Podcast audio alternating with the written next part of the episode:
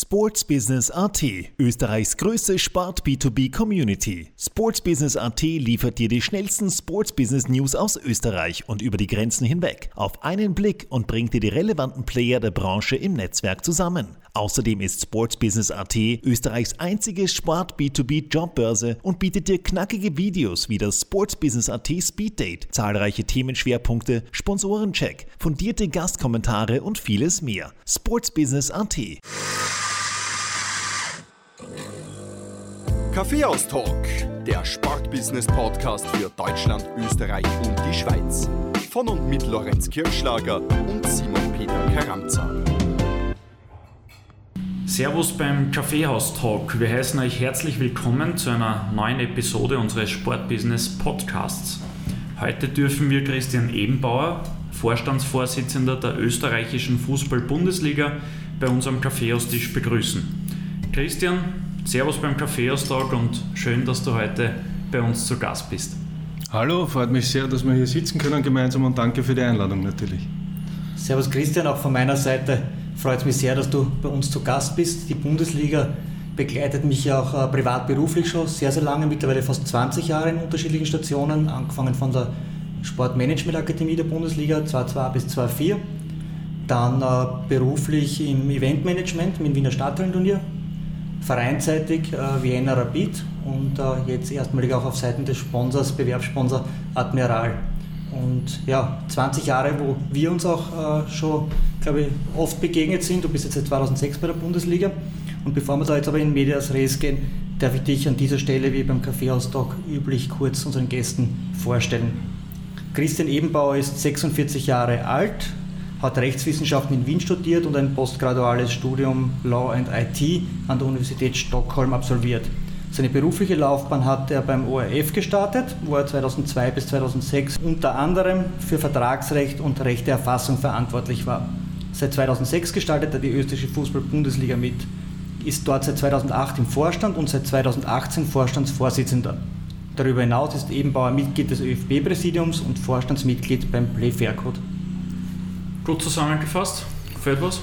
Sehr gut. Am interessantesten für mich ist immer noch, nachdem der Lorenz und ich uns schon so lange kennen, wie der Switch eigentlich ist äh, von der Seite des immer Nachrennenden zu dem, dass man endlich einmal der Sponsor ist. Das ist ja, aber das kann man, glaube ich, an einer anderen Stelle dann besprechen. Ja grundsätzlich, glaube ich, immer die angenehmere Position. Definitiv. Ähm, vorweg gleich, Christian ist natürlich dein dir gegebener Name. Hinlänglich kennt man dich in der Fußballszene unter Ebi. Deine Jugendfreunde kennen dich auch unter Lois. Was ist da am liebsten? Du, mir ist da alles recht gleich. Ich bin, bin äh, es ist lustig, dass so viele Spitznamen hängen geblieben sind und wirklich auch ständig bicken bleiben. Ich meine, der, der, der, Spitzname Lois, der mich ja jetzt wirklich schon seit Kindestagen begleitet und der selbst dann bei meinen Eltern schon Einklang gefunden hat, äh, ist doch sehr witzig. Äh, aber wie es wollt, da bin ich offen. Ich, ich reagiere bei allen drei Namen. Christian Ebenbauer, auf Lois will ich nicht kommen. Woher kommt der Spitzname? Äh, Im Hof, dort wo wir immer gekickt haben, also bei uns in der Anlage, äh, haben uns dann angefangen, viele Spitznamen zu geben. Also jeder hat irgendeinen, eigentlich die dümmsten Spitznamen haben wir gesucht. Wir waren damals sogar noch so, so, so unklug, sagen wir mal, oder oder so unerfahren, dass einen haben wir zum Beispiel Gisela genannt, wenn wir nicht gewusst haben, dass er Frauenname ist. Also Fakt ist, nur bei mir ist der Name hängen geblieben und so richtig. Also über die Schulzeit dann, über das Gymnasium, über das Studium, über, über das Fußball immer wieder hängen geblieben. Aber selbst im Fußball hat es noch mehr Spitznamen gegeben, äh, je nachdem, aber das wissen wir eh wurscht. Ob es damals beim Training ist, weißer, langer, roter, kurzer äh, und bei mir noch ein paar andere. Äh, das, deswegen Spitznamen sind finde ich auch immer irgendwie was Nettes, weil es irgendwie eine Zugehörigkeit aussagt und, und doch eine, eine Enge zu den Personen. An dieser Stelle auch schöne Grüße an einen deiner besten Freunde, Sandy Wienheim. Der hat uns nämlich verraten im Vorfeld, dass er bei deiner 40er-Feier über mehrere Stunden versucht hat herauszufinden, wie es zum Spitznamen Lloyd kam. äh, lieber Sandy, wir haben es in eineinhalb Minuten geschafft. Ähm, aber gut, so funktioniert gute Recherche. Äh, Ebi, du kennst die Auftaktfrage des Kaffeehaus-Talks. Welcher Kaffee darf sein? Ja, ich habe jetzt 46 Jahre lang noch nicht einmal ein, ein Schluckerl probiert. Ich werde jetzt auch nicht beginnen, deswegen bleibe ich beim Wasser und hoffe, hoffe ihr lasst ihn euch schmecken. Danke, ja. Ich habe wie immer meine Melange. Wenn du keinen Kaffee trinkst, was ist die Alternative an Heißgetränken? Tee. Kakao oder Tee? Tee. Also am Anfang ich gar keine Milchprodukte äh, zu mir nehme, deswegen auch kein Kakao mit Milch oder so. Und ich glaube, das ist auch ein bisschen der Ursprung, dass ich nicht mit dem Kaffee begonnen habe. Äh, ist es, Tee ist, ist so meins. Es ist nicht nur meine Hautfarbe und meine, meine ursprüngliche Haarfarbe ein bisschen britisch angehaucht, sondern auch äh, der Getränke, die Getränkeauswahl. Wer dich heute kennt, glaubt ja kaum, dass du früher lange rote Haare, wallendes Haar gehabt, Ja. zusammengebunden zu einem Zopfer ab und zu. Ja, nein, das war ein Riesenthema, zum Beispiel im Nachwuchs immer, weil ich habe äh, damals in der 15er, wie, es war damals die Zeit, wo man, wo man sich die Haare das erste Mal auch wachsen ließ. Ich bin nebenbei auch Skateboard gefahren, deswegen war es umso mehr, so ein bisschen das erste Mal schon damals Undercut und längere Haare. Und das war aber damals noch äh, nicht erlaubt eigentlich. Also lange Haare geht nicht. Und das war wirklich so ein Thema dann, dass äh, auch beim, beim Mage dann, lasst euch die Haare schneiden, weil alle sind danach gefolgt und wir immer mit Beispielen, wie wir haben keinen Zopf, wir haben keinen Gummiringel nehmen dürfen. Also Zopf machen war damals äh, im Nachwuchs noch nicht möglich. Und wir haben dann immer so mit der wenn sich einer erinnert an den Canicha, der und die, gerade die Argentinier immer mit den langen Haaren und haben schon die, die, die Stirnbandeln gehabt, aber bei uns war immer Vorgabe, äh, na, eigentlich keine langen Haare und ich habe dann immer irgendwie Lösungen gefunden mit viel Gel und das dann doch passt hat, dass man spielen darf. Äh, und, äh, aber irgendwann sind es dann eh weg gewesen, war eigentlich umsonst das Ganze. Du kannst dir vorstellen, wenn du als Vorstandsvorsitzender der Bundesliga hier bei uns sitzt, dass wir sehr, sehr viele Themen haben, die uns genau zu, diesem, dieser Position äh, interessieren. Aber bleiben wir nur beim, bei deiner Fußballkarriere. Du hast gesagt, U15 Nachwuchs. Du hast ja bei Rapid im Nachwuchs gespielt, bist dann zu Vienna gewechselt. War das nie ein Thema, Fußball-Profi-Karriere? Doch, definitiv. Äh, Ich habe, wie gesagt, bin quasi von, vom, eben von unserer Spielwiese vom Hof weg von einem Trainer von, von Austria 13 damals angesprochen worden. Habe ein Jahr bei Austria 13 gespielt, dann bin ich gleich zu Rapid dankenswerterweise äh, von, zu Rapid geholt worden und habe dort eben meinen ganzen Nachwuchs verbracht äh, und wollte dann eben, wie es darum gegangen ist, äh, quasi aus dem Nachwuchs in, die, in den Profibereich zu kommen, eben die Möglichkeit gehabt, zu Wiener in die Kampfmannschaft zu wechseln. Ist dann schlussendlich nichts geworden. Ich meine, Grund, ich würde einmal, man kann, es gibt viele Gründe immer, aber im Endeffekt muss man immer die, die, den ersten Punkt bei sich selbst suchen und ich glaube, das ist schon noch äh, vor allem ein Einstellungsthema gewesen von dem, wie man das Leben damals auch genießen wollte als jugendlicher Mensch und, und, und den Zugang zum Sport. Und deswegen ist halt äh, leider nichts ganz oben geworden, aber es hat ja trotzdem noch Spaß gemacht, lang auch in den unteren Ligen zu spielen. Bekanntester Spieler, mit dem du vielleicht jemals zusammengespielt hast? Hat es da irgendeinen großen Namen gegeben, der dann vielleicht noch ein bisschen mehr Ehrgeiz an den Tag gelegt hat oder vielleicht auch mehr Ja, aus, Talent gehabt hat? aus meiner eigenen Mannschaft war es definitiv auch der ehrgeizigste und auch von der, seinen Stationen her und einer meiner ältesten Freunde, der Rolf Landl, der jetzige Trainer vom SV Horn. Äh, sonst die, egal ob äh, Sascha Büringer oder jetzt vor allem von den Gegnern auch ein Michi Wagner, Jürgen Leitner, das ist ja alles mein Jahrgang, äh, mit denen wir das Ganze, den ganzen Nachwuchs eigentlich ab dem siebten Lebensjahr uns jedes Jahr begleitet haben und uns auch jetzt noch immer sehr freuen, wenn wir uns treffen. Gogo Djuric in Mainz drüber mir, bin damals von der 16er direkt in die 18er gekommen, äh, in der, also im BNZ, wie es damals noch geheißen hat, wo dann wieder andere Spieler natürlich dabei waren, mit Andi Fading auch beispielsweise.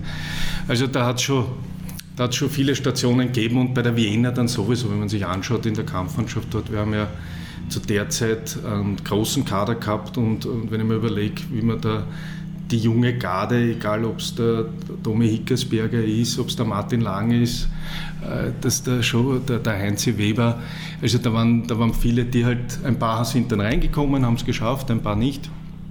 Und ist aber auch gut so. Von der U16 in die U18 gesprungen, passt auch gut zur nächsten Frage, nämlich zu deiner akademischen Laufbahn. Da hast du ja ein Jus-Studium abgeschlossen und hast auch ein postgraduales Studium in Stockholm absolviert.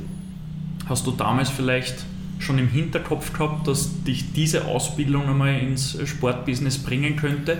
Oder war das äh, trotz deiner Leidenschaft fürs Kicken äh, kaum ein Thema? Äh, ich glaube, die, die, die, das, was das am besten beschreibt, ist, wir haben ja in der, weiß nicht, ich glaube, das ist heute eh auch noch so ein bisschen in die Richtung, in der dritten Klasse, äh, in der Unterstufe hast du dann so das erste Mal so berufsbildende Tage und dass du dich ein bisschen beschäftigen musst oder solltest, wo du hingehen willst, bleibst dann ab nach der vierten noch in der Schule, gehst, machst vielleicht eine Lehre oder machst, gehst in eine andere Schule oder machst eine spezielle Ausbildung. Und da hat jeder auch seine Angabe gemacht und das haben bei uns auch im Jahrbuch und äh, ich habe dann von einem, von, einem, von einem Klassenkameraden vor ein paar Jahren dann bekommen, der hat wirklich im, im Jahrbuch dann geschaut, da habe ich geschrieben gehabt, Berufswunsch Fußballer und Rechtsanwalt. Mhm. Äh, und das war ja auch so, ich habe mit 17 schon maturiert, wollte da eben noch wirklich Richtung Fußballprofi äh, und, und dann schnell zum Studieren begonnen, aber da habe ich eben wirklich noch viel äh, mit dem täglichen Training äh, das Studium am, am, Anfang schleifen lassen, wie ich halt gemerkt habe, das geht sich nicht aus, ist halt dann das Studium geworden. Im Endeffekt bin ich stolz darauf, dass ich das, was ich mit 13 da reingeschrieben gehabt habe, vielleicht nicht einzeln geschafft habe, aber zumindest eine Mischung und die, glaube ich, perfekt passt und dass so, so jeder seinen Weg geht und dass man nur daran glauben muss. Schweden. Kannst du nur Schwedisch? Ein Litten. heißt was? Nur ein wenig. Ah, okay. Kaffeehaus-Talk? Äh, Kaffeesnackt, würde ich fast sagen. Also Kaffeehaus so gibt es in Schweden nicht oder hätte ich jetzt nicht gesehen. Wenn man jetzt sagt Kaffeehüss, äh, ja. kann man natürlich wörtlich übersetzen und dann ja na, ein, beachtlich ist ja, ja. doch schon. Nichts gegen dein Alter, aber 20 Jahre her. Ähm, aber einmal noch zu, auf, auf Schweden zurückkommend. Äh, wir haben mit Christoph Edelmüller und dem Rainer Bortenschlager ähm, zwei ehemalige Handballprofis bei uns im Kaffeehaus-Talk auch schon gehabt und die waren beide äh, für gewisse Zeit ihres Lebens auch in Schweden, teilweise auch um zu studieren beziehungsweise auch um dort internationale Handballturniere zu absolvieren. Was wir sehr imposant gefunden haben, beide haben uns eigentlich vermittelt, dass sie Schweden als richtiges Sportland wahrgenommen haben. Jetzt bist du doch sehr hochrangiger Verantwortlicher im Land Österreich von der österreichischen Fußball-Bundesliga. Würdest du die Meinung teilen, dass Schweden im Vergleich zu Österreich tatsächlich eine Sportnation ist? Oder ist Österreich auch eine Sportnation? Ich würde nicht so schwarz-weiß eben sehen, dass Schweden mehr Sportnation als Österreich ist. Schweden, in Schweden wird sehr viel Sport betrieben, das stimmt. Äh, vor allem Sportarten, die ich habe dort wahnsinnig viel, äh, viel quasi Inline-Hockey gespielt und, und Badminton gelernt. Äh, vor allem natürlich im Winter auch viel drinnen. Also das, das ist das stimmt schon. Ich glaube aber, dass bei uns nicht so schlecht ist jetzt von dem, wie man oft sagt, dass Gott sei Dank die Leute immer mehr auch sagen, ja, wir müssen Sport machen. Das Wichtigste, was bei uns halt immer noch ein Thema ist, und ich habe jetzt gerade wieder zum Beispiel einen Fall, wo, wo also jetzt privat von wo mein Sohn einmal Fußball gespielt hat, dass plötzlich kein, dass ein Club keinen Fußballplatz findet, wo sie nur spielen können nächstes Jahr. Also es die Infrastruktur ist, das ist der Riesenvorteil in Schweden, dass auch aufgrund der Größe des Landes einfach überall Infrastruktur da ist. Und das war auch, wenn man dort war, einfach egal, wo man hingeht, man hat überall schnell die Möglichkeit gehabt. Und wenn man jetzt weiß, wie schwierig es teilweise in Wien ist, äh, Fußball spielen zu können, einfach nur, und, oder mhm. seine Kinder Fußball spielen zu lassen, äh, das ist das, glaube ich, das Thema. Ich glaube, es würde angenommen werden, wenn es auch die Möglichkeiten gibt, in jeder Form den Sport zu machen. Den Berufseinstieg hast du dann beim ORF gefunden. Du warst unter anderem für Vertragsrecht und Rechteerfassung verantwortlich. Hat das auch schon was mit Sport zu tun gehabt oder war das wirklich äh, Vertragsrecht, ähm, keine Ahnung, vom nein. Dienstrecht über das, Sport? Nein, nein, das ist rein, rein, das ist eben die Rechteerfassung. Das ist ein Thema, wo es darum geht, dass man als Juristen die großen Verträge, sei es jetzt, ob es äh, Auftragsproduktionen sind, Koproduktionen oder wie auch immer, für jeden Redakteur leicht lesbar macht. Und zwar über ein, über ein, ein, ein Online-Tool natürlich oder über ein Systemsoftware, dass jeder Redakteur weiß, wurscht, ob es in der ZIP ist oder in der Sendung ohne Namen oder wo auch immer, ja okay, das kann ich verwenden und keine Lizenzgebühr ist. ist. Aber das war nicht Sport, ich war dann eben noch im Rechte-Einkauf, aber da auch nur für Unterhaltungsserien. Also deswegen mit dem Sport habe ich äh, zumindest beruflich nichts viel zu tun gehabt, natürlich die Leute, die ich dort gekannt habe, schon. Und dein damaliger Bürokollege war das, glaube ich, der Martin Serenci. Richtig. Ist ja heute mittlerweile für Sportrechte Einkauf zuständig. Auch lustig, wie sie dann die Wege wieder, wieder kreuzen. Das war auch damals, wie mein, mein, mein, mein damaliger Chef hat mir gesagt, wie ich, wie ich schon meine Unzufriedenheit geäußert habe und, und ich gesagt habe, ich werde die Komfortzone ORF verlassen äh, nach der Blindbewerbung bei der Bundesliga und nachdem ich da den Job bekommen habe, äh, dass man, dass man, dass er gesagt hat, ich werde das bereuen, weil der Serienchi und du, ihr könnt jetzt noch so viel machen. Äh, Im Prinzip äh, arbeiten wir jetzt auf vielen Ebenen zusammen, halt natürlich auf anderen Seiten, aber eben die Wege kreuzen sich dann doch wieder. Die Freundschaft zum Martin Serienci hat nicht gelitten. Nein, aufgrund nein, der nein, überhaupt sich nicht. Ändernden TV-Lage sozusagen. nein, es ist, es ist eben, es ist gut, dass man sich kennt. Ich meine, wir haben ja schon als Jugendliche gegeneinander gespielt, muss man auch dazu sagen. Martin Martin Serienci hat ja beim BNZ Burgenland gespielt und war da hinten der, der, der Koloss. Äh, Und ich war Stürmer, deswegen haben wir wirklich direkt gegeneinander gespielt. Freigeist habe ich gehört. genau. Und, und, und, aber, aber jetzt ist es, ist es durchwegs auch vom, vom professionellen Umfeld her, wie man, wie man beruflich miteinander umgehen muss.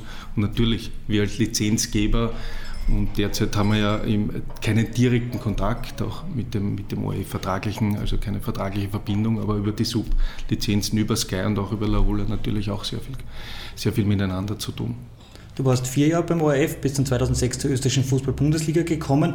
Zwei Jahre davor hat der ORF ja erstmalig die Fußballrechte in Österreich ans PTV verloren. Wir wissen das, der Stachel beim ORF ist sehr, sehr tief gesessen damals. Ich habe damals auch meine Diplomarbeit über dieses Thema geschrieben auf der Uni. Wie hat der ORF das intern gesehen, dass du jetzt zu, dann zur Bundesliga wechselst? Dadurch, dass ich mit Sport und mit, der, mit, dem, mit dem Lizenzbereich nichts zu tun gehabt habe, ist das, glaube ich, überhaupt kein Thema gewesen. Also da ist jetzt nicht, da ist einer vom ORF jetzt zur Bundesliga gegangen. Da, dazu war ich einer von ein paar tausend Angestellten beim ORF. Für mich war es eher, für mich war eher auf der anderen Seite extrem spannend, weil ich habe wirklich begonnen mit dem KBR-Thema und mit den Klagen, die da hin und her gegangen sind. Vielleicht erklär kurz unseren Hörern, Das ist, um das, äh, da ist dann insbesondere um das Kurzberichterstattungsrecht gegangen und äh, wenn man sich da, daran zurückerinnert, da hat es dann schlussendlich vom Bundeskommunikationssenat die Entscheidung gegeben, wann darf der ORF 90 Sekunden von einem Spiel oder nur von allen Spielen auf einmal oder was ist eine außergewöhnliche Situation, wie beispielsweise das Händel, das über Spielfeld rennt oder was ist eben, äh, was darf gezeigt werden und was nicht. Also eh, wirklich, wirklich im Endeffekt schwerst mühsam, weil es lange gedauert hat, weil, weil viel gestritten wurde, auch viel quasi vor den Behörden gestritten wurde und es ist ja auch äh, bis zum Höchstgericht gegangen. Aber Gott sei Dank ja im Endeffekt dann eine Lösung und wir dann auch in den nachfolgenden Jahren jetzt, muss man sagen, äh, im Kurzberichterstattungsrecht eine gute Lösung gefunden haben in Österreich, obwohl unser, unsere gesetzlichen Rahmenbedingungen ja doch äh, ein bisschen anders sind als beispielsweise in Deutschland, die damit nie ein Problem gehabt haben. Gut, bei uns ist es halt historisch gewachsen, da hat es den öffentlich-rechtlichen, nur den öffentlich-rechtlichen gegeben. Und die Situation 2004 natürlich, dass es an Premiere damals noch Vorläufer von Sky gegangen ist und die Rechte auch komplett neu war. Darf nicht zu spezifisch werden, es gibt ja bei uns auch Sonderregelungen aufgrund unserer, äh, aufgrund unserer Topografie und, und, und der, der Gebirge, wann welche Signale wo weitergeleitet werden dürfen, eben und dann wie was historisch entstanden ist und wie es jetzt im, im, Rahmen der Digitalisierung dann noch gelebt wird oder ob das Gesetz noch Gültigkeit hat. Also juristisch schon, schon interessant. 2006 Blindbewerbung, Aufnahme, erfolgreiche Anstellung bei der österreichischen Fußball-Bundesliga. Über die 16 Jahre seither werden wir gleich noch sehr viel reden. Was waren am Anfang deine Aufgaben und Themenbereiche?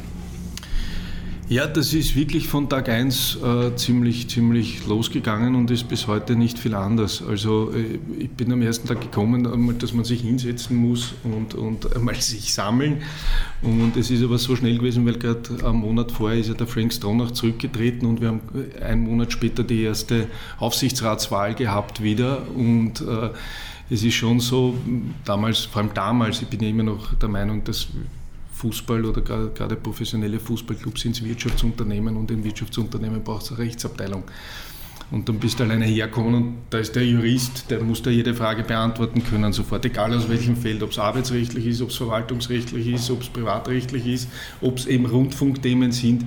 Also da, da ist neben dem Thema mit dem, mit dem mit dem Kurzberichterstattungsrecht und der Aufsichtsratswahl gleich voll losgegangen und äh, leider dann noch sehr schnell weitergegangen äh, mit den Konkursen von Sturm und GRK, wo man äh, natürlich auch sehr viel gelernt hat.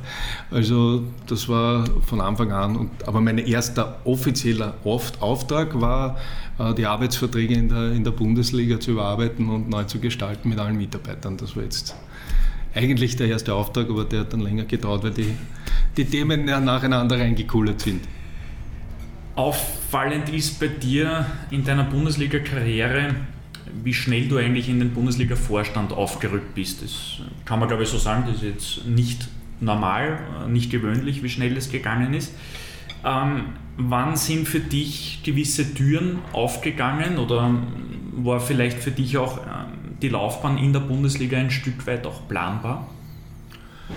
Äh, Ob es planbar ist, weiß ich nicht. Ich habe es nicht geplant. Ich habe mich gefreut, dass ich den Job bekommen habe und wie gesagt, das ist sehr schnell gegangen und ich glaube, also aus meiner, aus meiner Position heraus, und das, das traue ich mich heute so sagen, war das echt eben der Umfang, wie schnell die Themen abgehandelt wurden oder wie, wie schnell Themen reingekommen sind und wie gut wir es äh, oder wie gut auch von meiner Seite äh, dann abgehandelt wurde äh, für, die, für die damaligen Vorstände.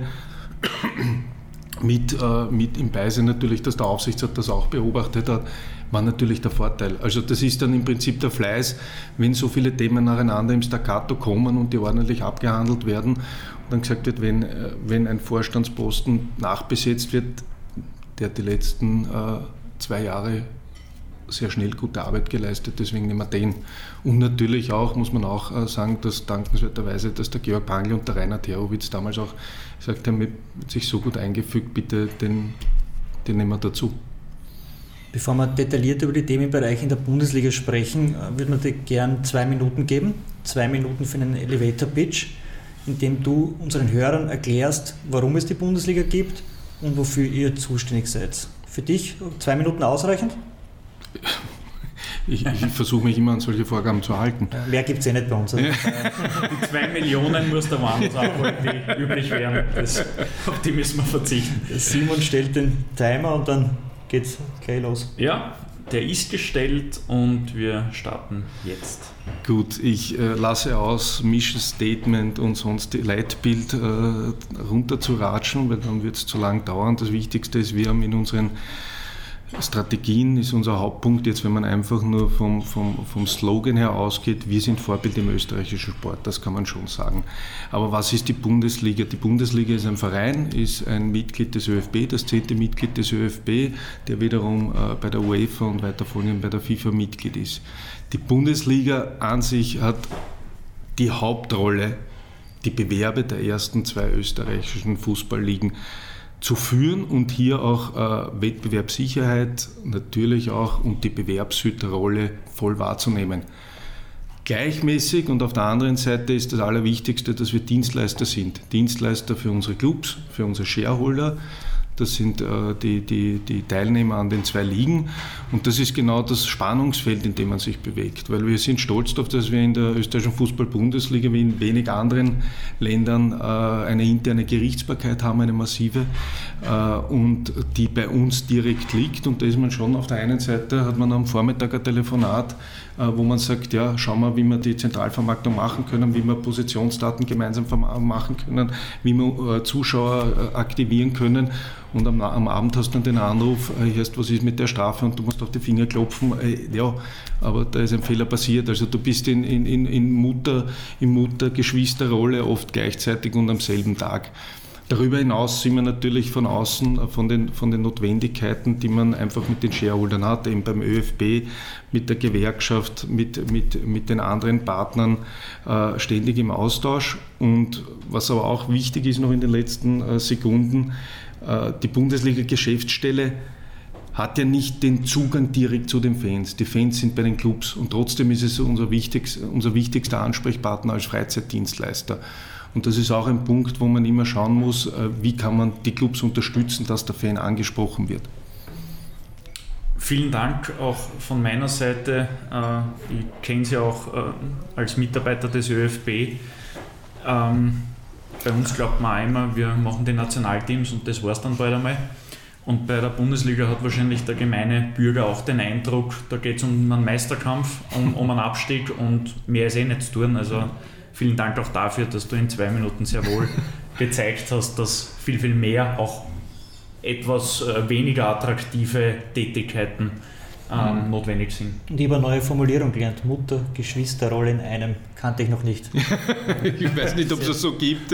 Jetzt, jetzt gibt es, ich, ich, ich werde es verwenden, mir, mir, gefällt es sehr gut. Äh, ein Wort, das du bereits genannt hast, ist die Wettbewerbssicherheit. Ja. Jedes Jahr, März, April in etwa, ein heiß diskutiertes Thema in Fußball Österreich oder im Grunde in sehr vielen Ländern ähm, ist das Thema Lizenzierung.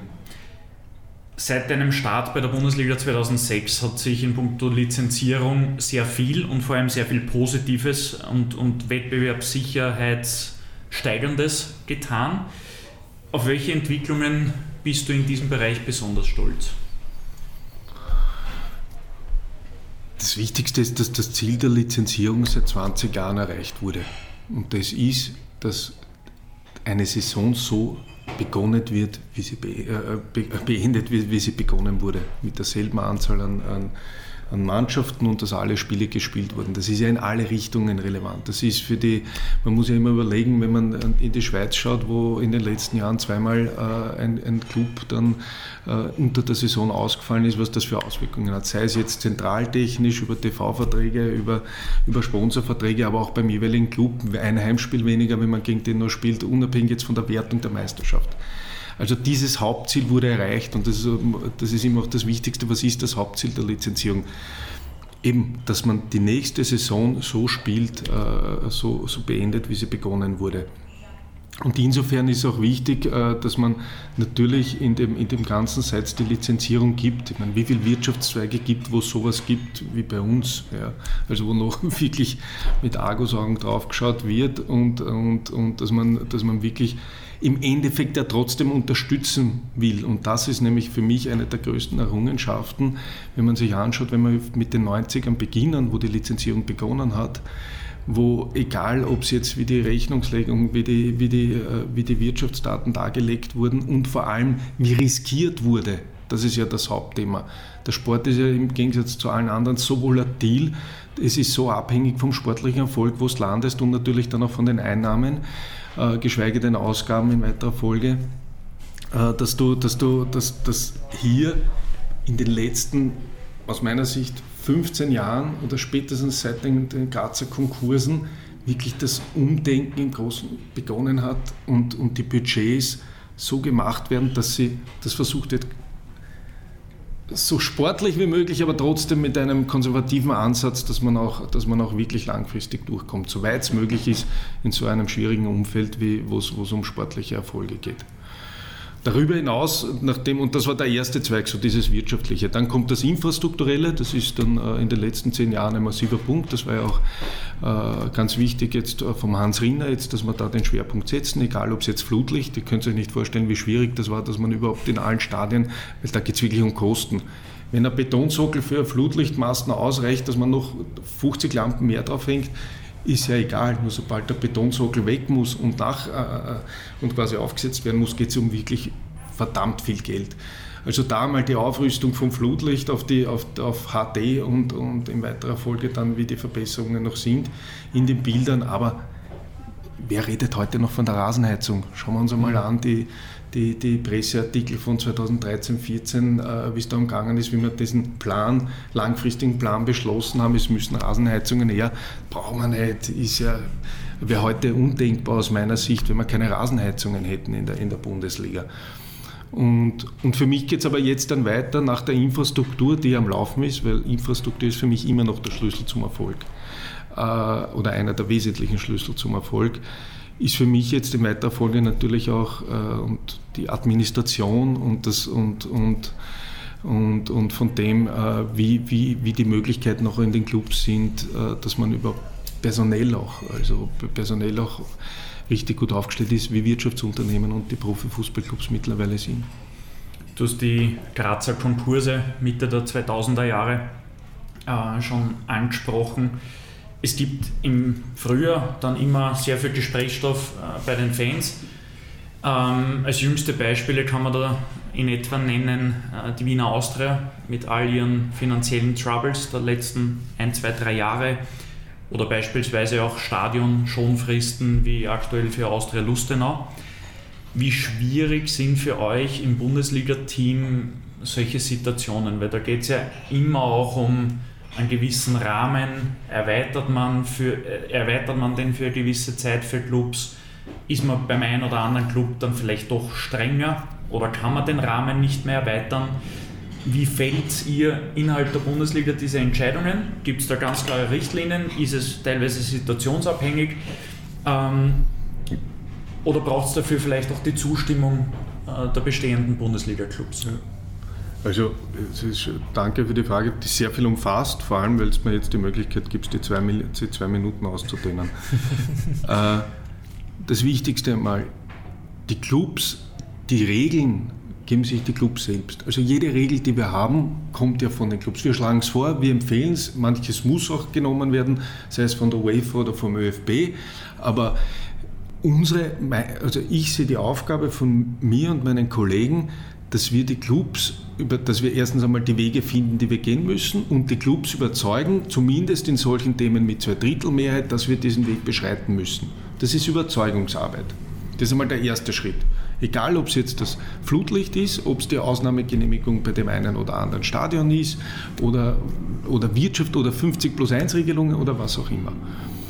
Äh, wenn man die Bestimmung dann gemacht hat, die Regelung, und da wissen wir alle, Papier ist geduldig, man kann einen Satz zerlegen und gerade die Verrechtlichung der, der, gesamten Menschheit in den letzten zehn Jahren ist sowieso ein Wahnsinn.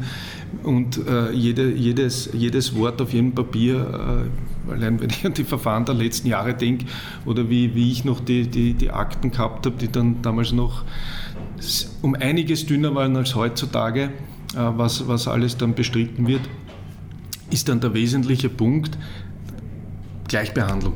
Und deswegen gibt es unsere interne Gerichtsbarkeit. Gleichbehandlung steht ganz oben. Du kannst nicht in, einer, in einem Wettbewerb vom, vom, von, äh, von, von dem, die Bestimmungen müssen für alle gleich sein. Dazu gibt es die Gremien. Nur deswegen ist für uns wo wir entscheiden können, das wesentlichste Thema, weil sonst, du wirst immer angreifbar auf der einen oder anderen Seite, sobald du da oder dort anders agierst. Präjudizien müssen werden, jeder kennt alles, im Fußball wird nix, bleibt nichts geheim, das wisst ihr am besten. Deswegen ist das ein wesentlicher Punkt. Und, und wenn es dann darum geht, wie die Entscheidungen, äh, wie die Entscheidungen getroffen werden, gerade jetzt bei, das Beispiel Lustenau ist ja ein gutes Thema.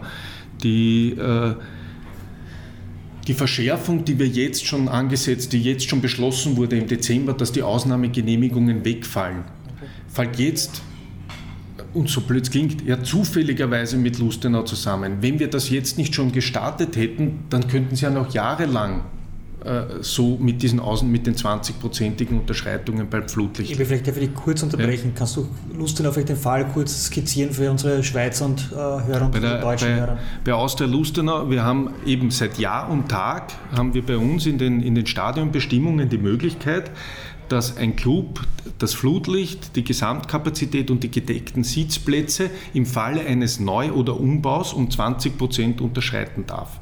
Das gibt es seit, also seit ich da bin auf jeden Fall diese Bestimmung. Wir haben jetzt in der Infrastrukturweiterentwicklung schon länger gesagt, schon vor Lustenau gesagt, da müssen wir irgendwann hin, dass, das, dass diese Ausnahmegenehmigung wegfällt.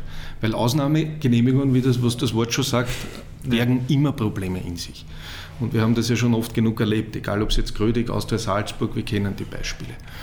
Und jetzt hat man im Dezember gesagt, wir wollen das wegmachen und aus der Lustenau aber jetzt gerade noch dieses braucht. Jetzt, hat man es eh schon verschärft, dass es in zwei Jahren wegkommt, aber diese Übergangsfrist eben noch hat. Und deswegen kann es aus der Luste noch, noch nutzen, ein Jahr. Im Normalfall, wenn wir nicht fortschreiten würde, würde könnten sie es aber noch viel länger machen. Wie bei allem wird ja die Lizenzierung auch noch weiterentwickeln. Davon gehe ich jetzt einmal aus. Gibt es bei dir Wünsche, konkrete Vorstellungen, wie die Lizenzierung in drei, vier, fünf Jahren aussehen soll. Was wären die logischen nächsten Schritte? 50.000er Stadien verpflichtet bei jedem Bundesligisten wird es eher nicht sein, aber vielleicht gibt es einige Schritte noch, äh, die wichtiger sind. Das aber auch ein interessanter Punkt, den du ansprichst, weil wir oft darauf angesprochen werden, warum haben wir 5000er Mindestkapazität und die Schweizer zum Beispiel die 8000er Mindestkapazität haben. Ich bin der Meinung, dass bei uns mit unserer Topografie die 5000 völlig richtig sind und das muss das Ziel sein. Die Mindestgrenze 5000 und es sollen die 5000 auch voll sein. Von der Weiterentwicklung, äh, von der Weiterentwicklung äh, ist bei uns genau jetzt am Plan, dass die Lizenzierungsbestimmungen, die ja teilweise von der UEFA vorgegeben werden, teilweise von uns äh, optimiert werden aus unserer Sicht und natürlich weiterentwickelt werden, sind jetzt aber ein schon sehr lange gewachsenes äh, Bestimmungskonstrukt, das sehr umfassend ist. Da sind wir jetzt am Vollüberarbeiten. Nehmen wir her, das, das ist jetzt auch natürlich aktuell vorgezogen worden, diese 50 plus 1 Thematik, was der Satz das ist ein Satz in den Lizenzbestimmungen. Das ist für das entscheidende Gremium, den Senat 5, enorm schwierig. Äh, und das ist, äh, das, deswegen ist für mich der wichtigste Schritt jetzt einmal die Klarheit in den Lizenzbestimmungen in den nächsten Jahren äh, völlig neu zu überbauen. Das ist wie eine, eine Redaktion quasi eines Gesetzes, dass man einfach alles einmal durcharbeitet und, und, und, und neu aufsetzt, wenn man so will, und modernisiert. Inhaltlich, inhaltlich Infrastruktur, ganz klar. Ich träume immer noch, wenn man es jetzt äh, rein auf, aufs Faktische runterbrechen will, hoffe ich, dass wir in der ersten Bundesliga in, in einigen Jahren wirklich nur mehr geschlossene Stadien haben, wo nicht irgendwas im Hintergrund, egal ob es der Übertragungswagen oder sonst was ist, sondern einfach geschlossene Stadien äh, sichtbar sind. Wir haben so, so oft schon darüber nachgedacht und die Clubs wollen sie, aber es ist halt, ist halt auch immer eine finanzielle Frage. Ich würde es auch super finden, wenn wir es schaffen würden, keine Laufbahnen mehr in, in den Bundesliga-Stadien. Ich glaube, jeder, der letzte Woche das, das Spiel gegen Wales gesehen hat und wie die Zuschauer da am Spielfeld dran sitzen und bei wel welche Stimmung dort war, leider schlecht für uns, aber jetzt als Fußballfan hat man es, glaube ich, genießen können. Äh, das, sowas will man halt sehen und das ist für mich die, die wäre für mich der, der Hauptwunsch. Aber am wichtigsten ist das Wirtschaftliche und dass die Clubs eben stabil und über die Lizenzierung als Hilfestellung auch stabil über die Saisonen kommen. Während sich die Lizenzierung schrittweise weiterentwickelt hat und wie wir jetzt gehört haben, auch noch weiterentwickeln wird, habt ihr mit äh, der Saison 18-19 mit der Ligareform eigentlich einen sehr äh, harten Cut durchgeführt. Wie hat der Prozess ausgeschaut zur Ligareform? Vielleicht kannst du auch kurz noch beschreiben für die Hörer, wie die Ligareform aussieht und welche Überlegungen dahinter gestanden sind. Ach, diese Nebenaspekte von den Profis, wenn sie sagen kurz und ich mich immer zu lang halte. Äh, Wobei du bist, du, bist, du, bist, du bist sehr gut unterwegs. Also, wir Echt? Haben, ja, also ich komme vor, es ist viel zu lang immer. Ja, aber ich, ja, Nein, du bist nicht beim ORF oder Sky-Interview, sondern beim Kaffeeaustausch. Also, na gut, dann kann ich es Das Gute an unserer Lizenzierung ist, dass du alle Zeit der Welt für, für die Antworten bekommst. Alles andere schneiden wir raus.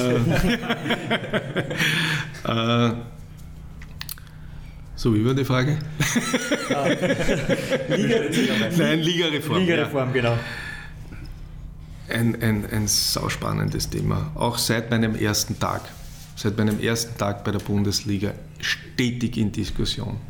Das Umfassendste, was wir gemacht haben, war dann 2011, wo der Aufsichtsrat den, Georg, den Reinhard und mich beauftragt haben, dass wir einmal Modelle für uns gestalten, von der ersten bis zur vierten Liga, was wir uns vorstellen. Das war einfach nur für uns auch, was möglich ist. Wenn man da, da ist, trotzdem Fakt ist, es braucht immer alle. Es braucht die Landesverbände, es braucht den ÖFB und die Bundesliga. Vor allem, was ist das Schwierigste? Die Schnittstelle zwischen zweiter, also zwischen Profi, zweiter und dritter Spielgasse, in dem Fall Profi und, und damals noch Profi und Amateur. Warum ist es damals dann äh, so weit gekommen? Recht einfach, wir hatten zwei Absteiger in einer Zehnerliga, in der zweiten Liga. Wir hatten, das ist langfristig nicht möglich und das war allen bewusst, eine, eine Zehnerliga mit zwei Absteigern. Fragt die Schweizer Kollegen, äh, wie glücklich sie sind mit, also jetzt grundsätzlich insgesamt von den Clubs her mit der Barrage, wie es in der Schweiz heißt, äh, allein mit dem Relegationsplatz ist schon schwierig, aber wenn zwei Fixabsteiger ist, ist, ist tödlich aus meiner Sicht. Äh, das Zweite, wir haben auch, in, auch die zweite Liga betreffend damals schon von Sky ganz klar die, die Aussagen bekommen bei der nächsten Ausschreibung, zweite Liga in der Form geht nicht mehr. Es ist, also da geht es jetzt gar nicht um die Lizenzgebühren, sondern da geht es vor allem auch um die redaktionellen.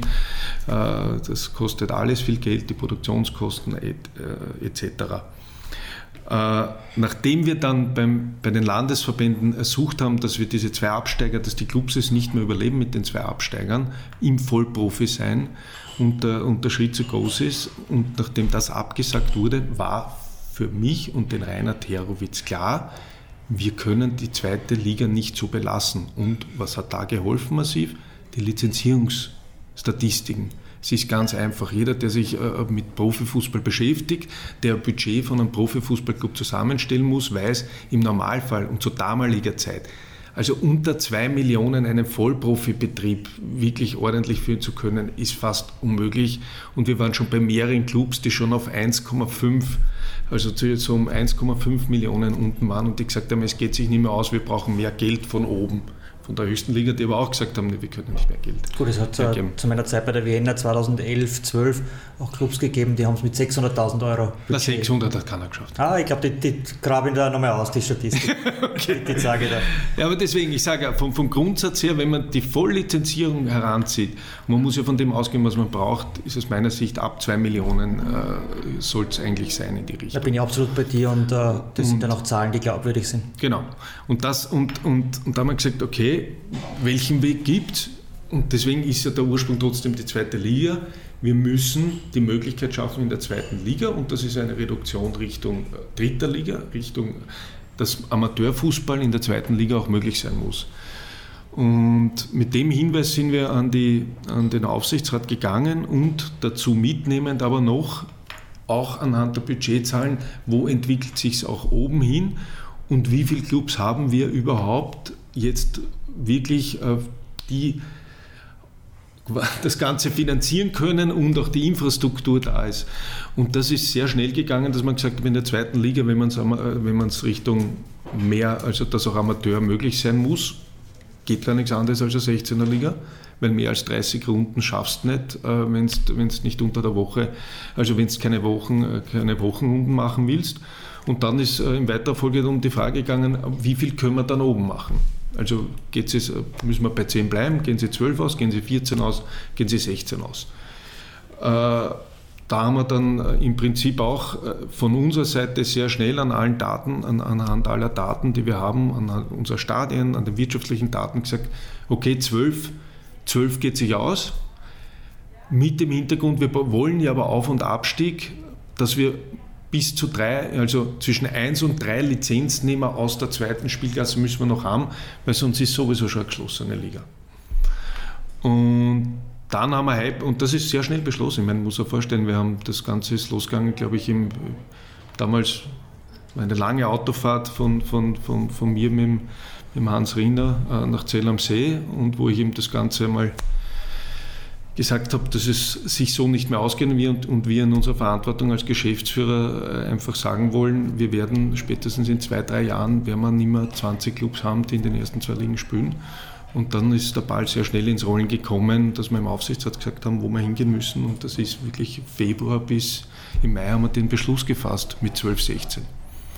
Und dann ist Hypercube dazugekommen, äh, wie wir es insgesamt machen. Hypercube ist, ist was? Hypercube war die holländische Firma, die uns unterstützt hat in der Art und Weise, dass sie noch einmal sämtliche, das gesamte österreichische Feld aufbereitet, international vergleicht und vor allem die Spielarten und Spielformen, äh, die man machen kann, ausarbeitet und vor allem in einem Loop äh, durchspielt, um die Wahrscheinlichkeiten auszurechnen, nehmen wir Beispiel Punkteteilung her, wie oft verändert sich Statistik, äh, statistisch etwas äh, durch Punkteteilung, Hälfte, Drittel gar nicht.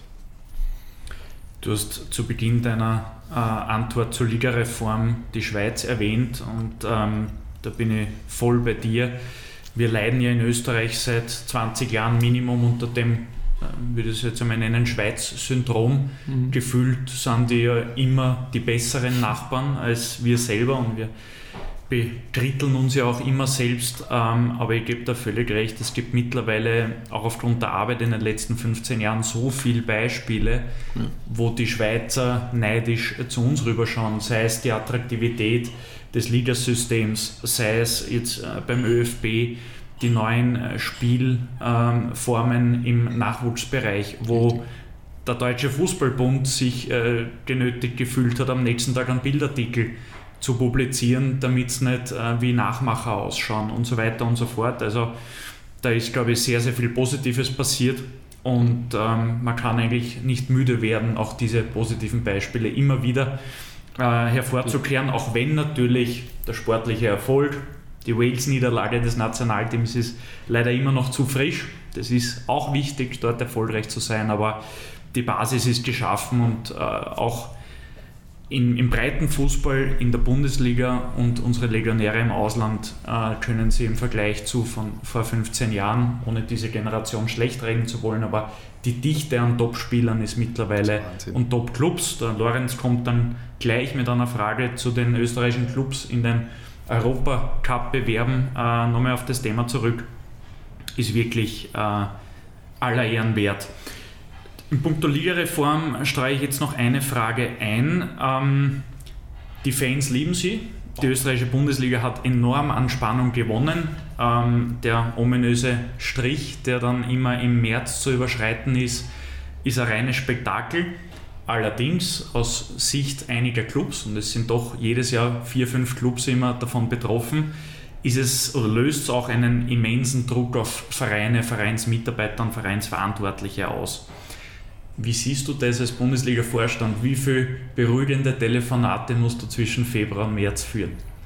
Die sind dann gar nicht beruhigend, sondern da geht es das ist dann eher schon spitze auf Knopf, dass man überhaupt darüber diskutiert. Und man muss aus meiner Sicht einmal, ich bin der Meinung, und gerade wenn es um den Druck geht, als Spieler, ich, ich, sollte man, sollte man mal mit dem Zähne reden, dass wir eine Spielerumfrage machen, ob man lieber ein Spiel hat, wo es um was geht, als, als, als Spieler irgendwo im Mittelfeld. Also Ziene, vielleicht auch das zur Erklärung, äh, Gernot Zierngast, äh, ja, Vorsitzender der, der, der, der Gewerkschaft, Spielergewerkschaft in Österreich. Genau. Also jetzt vom, vom, vom die Spieler können mit Druck und müssen ja mit Druck umgehen. Und ich glaube, das ist auch der, der, wesentliche Punkt, dass man, es geht um, im Sport um Erfolg und Misserfolg. Und es ist immer lustiger, wenn es um was geht, als wenn es um nichts geht. Also ist meine Meinung von der, von der Arbeit natürlich betrifft uns ja genauso. Was glaubst du, was bei uns abgeht? Äh, egal, ob es jetzt darum geht, innerhalb von ein paar Tagen den Finaldurchgang, die Auslosung zu machen oder was beim Strich ist, wenn man jetzt halt die,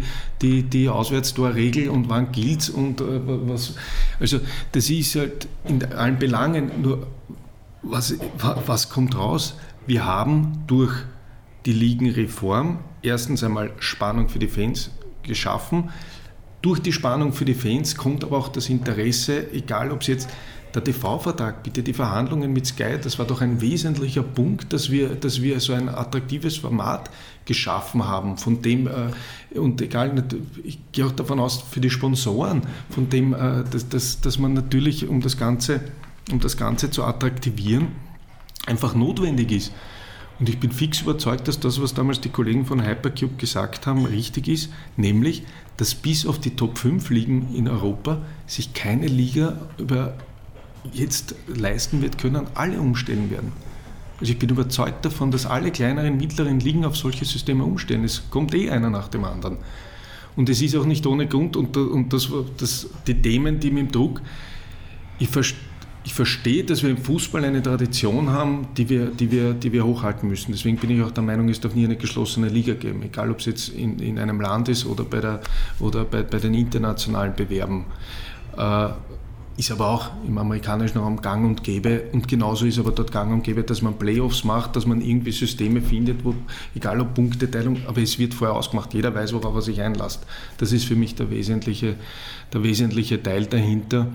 Äh, dass man, dass man im Prinzip natürlich von der sportlichen Gerechtigkeit her einen Punkt wegnimmt für die Spannung und die richtige Waage finden muss. Ich glaube, dass sie derzeit die richtige ist. Ich muss ehrlich sagen, ich bin aber auch froh darüber, dass wir in den, in den, in den letzten Jahren immer dasselbe Ergebnis gehabt hätten, wie wir nicht, also bei den entscheidenden Faktoren, wenn wir nicht die Punkteteilung gehabt hätten.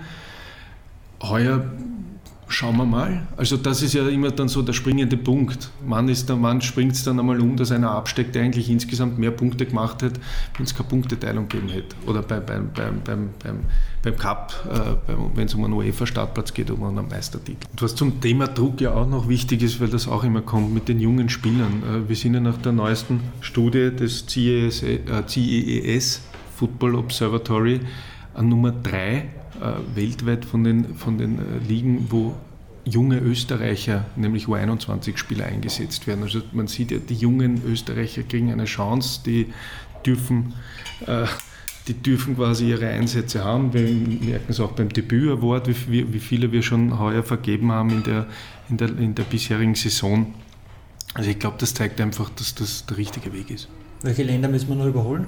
Äh, Venezuela und Dänemark hätten wir noch zu überholen. Unsere Clubs haben aktuell die erfolgreichste Europacup-Saison der Bundesliga-Geschichte absolviert. In der UEFA 5-Jahreswertung liegen wir mittlerweile auf dem sensationellen achten Rang. Warum ist das aus deiner Sicht so gekommen, wie es gekommen ist, nämlich dass wir sportlich erfolgreich sind und welchen Anteil hat die Bundesliga daran? Äh, es sind viele Faktoren. Ich glaube, äh, beispielsweise, wenn wir beim Ligenformat bleiben, Ligen, das Ligenformat ist, glaube ich, ein, ein ein Punkt in dem Ganzen, der auch geholfen hat und eben vom Druck her und von den Möglichkeiten her und von, den, von, den, äh, von, von dem, wie man wie gespielt werden muss und eben quasi Punkte machen muss, äh, dass, dass das ein Teilbereich ist. Aber natürlich in erster Linie ist es die Arbeit der Clubs. Das muss man ehrlich sagen. Wir haben in Österreich eine hervorragende Nachwuchsarbeit.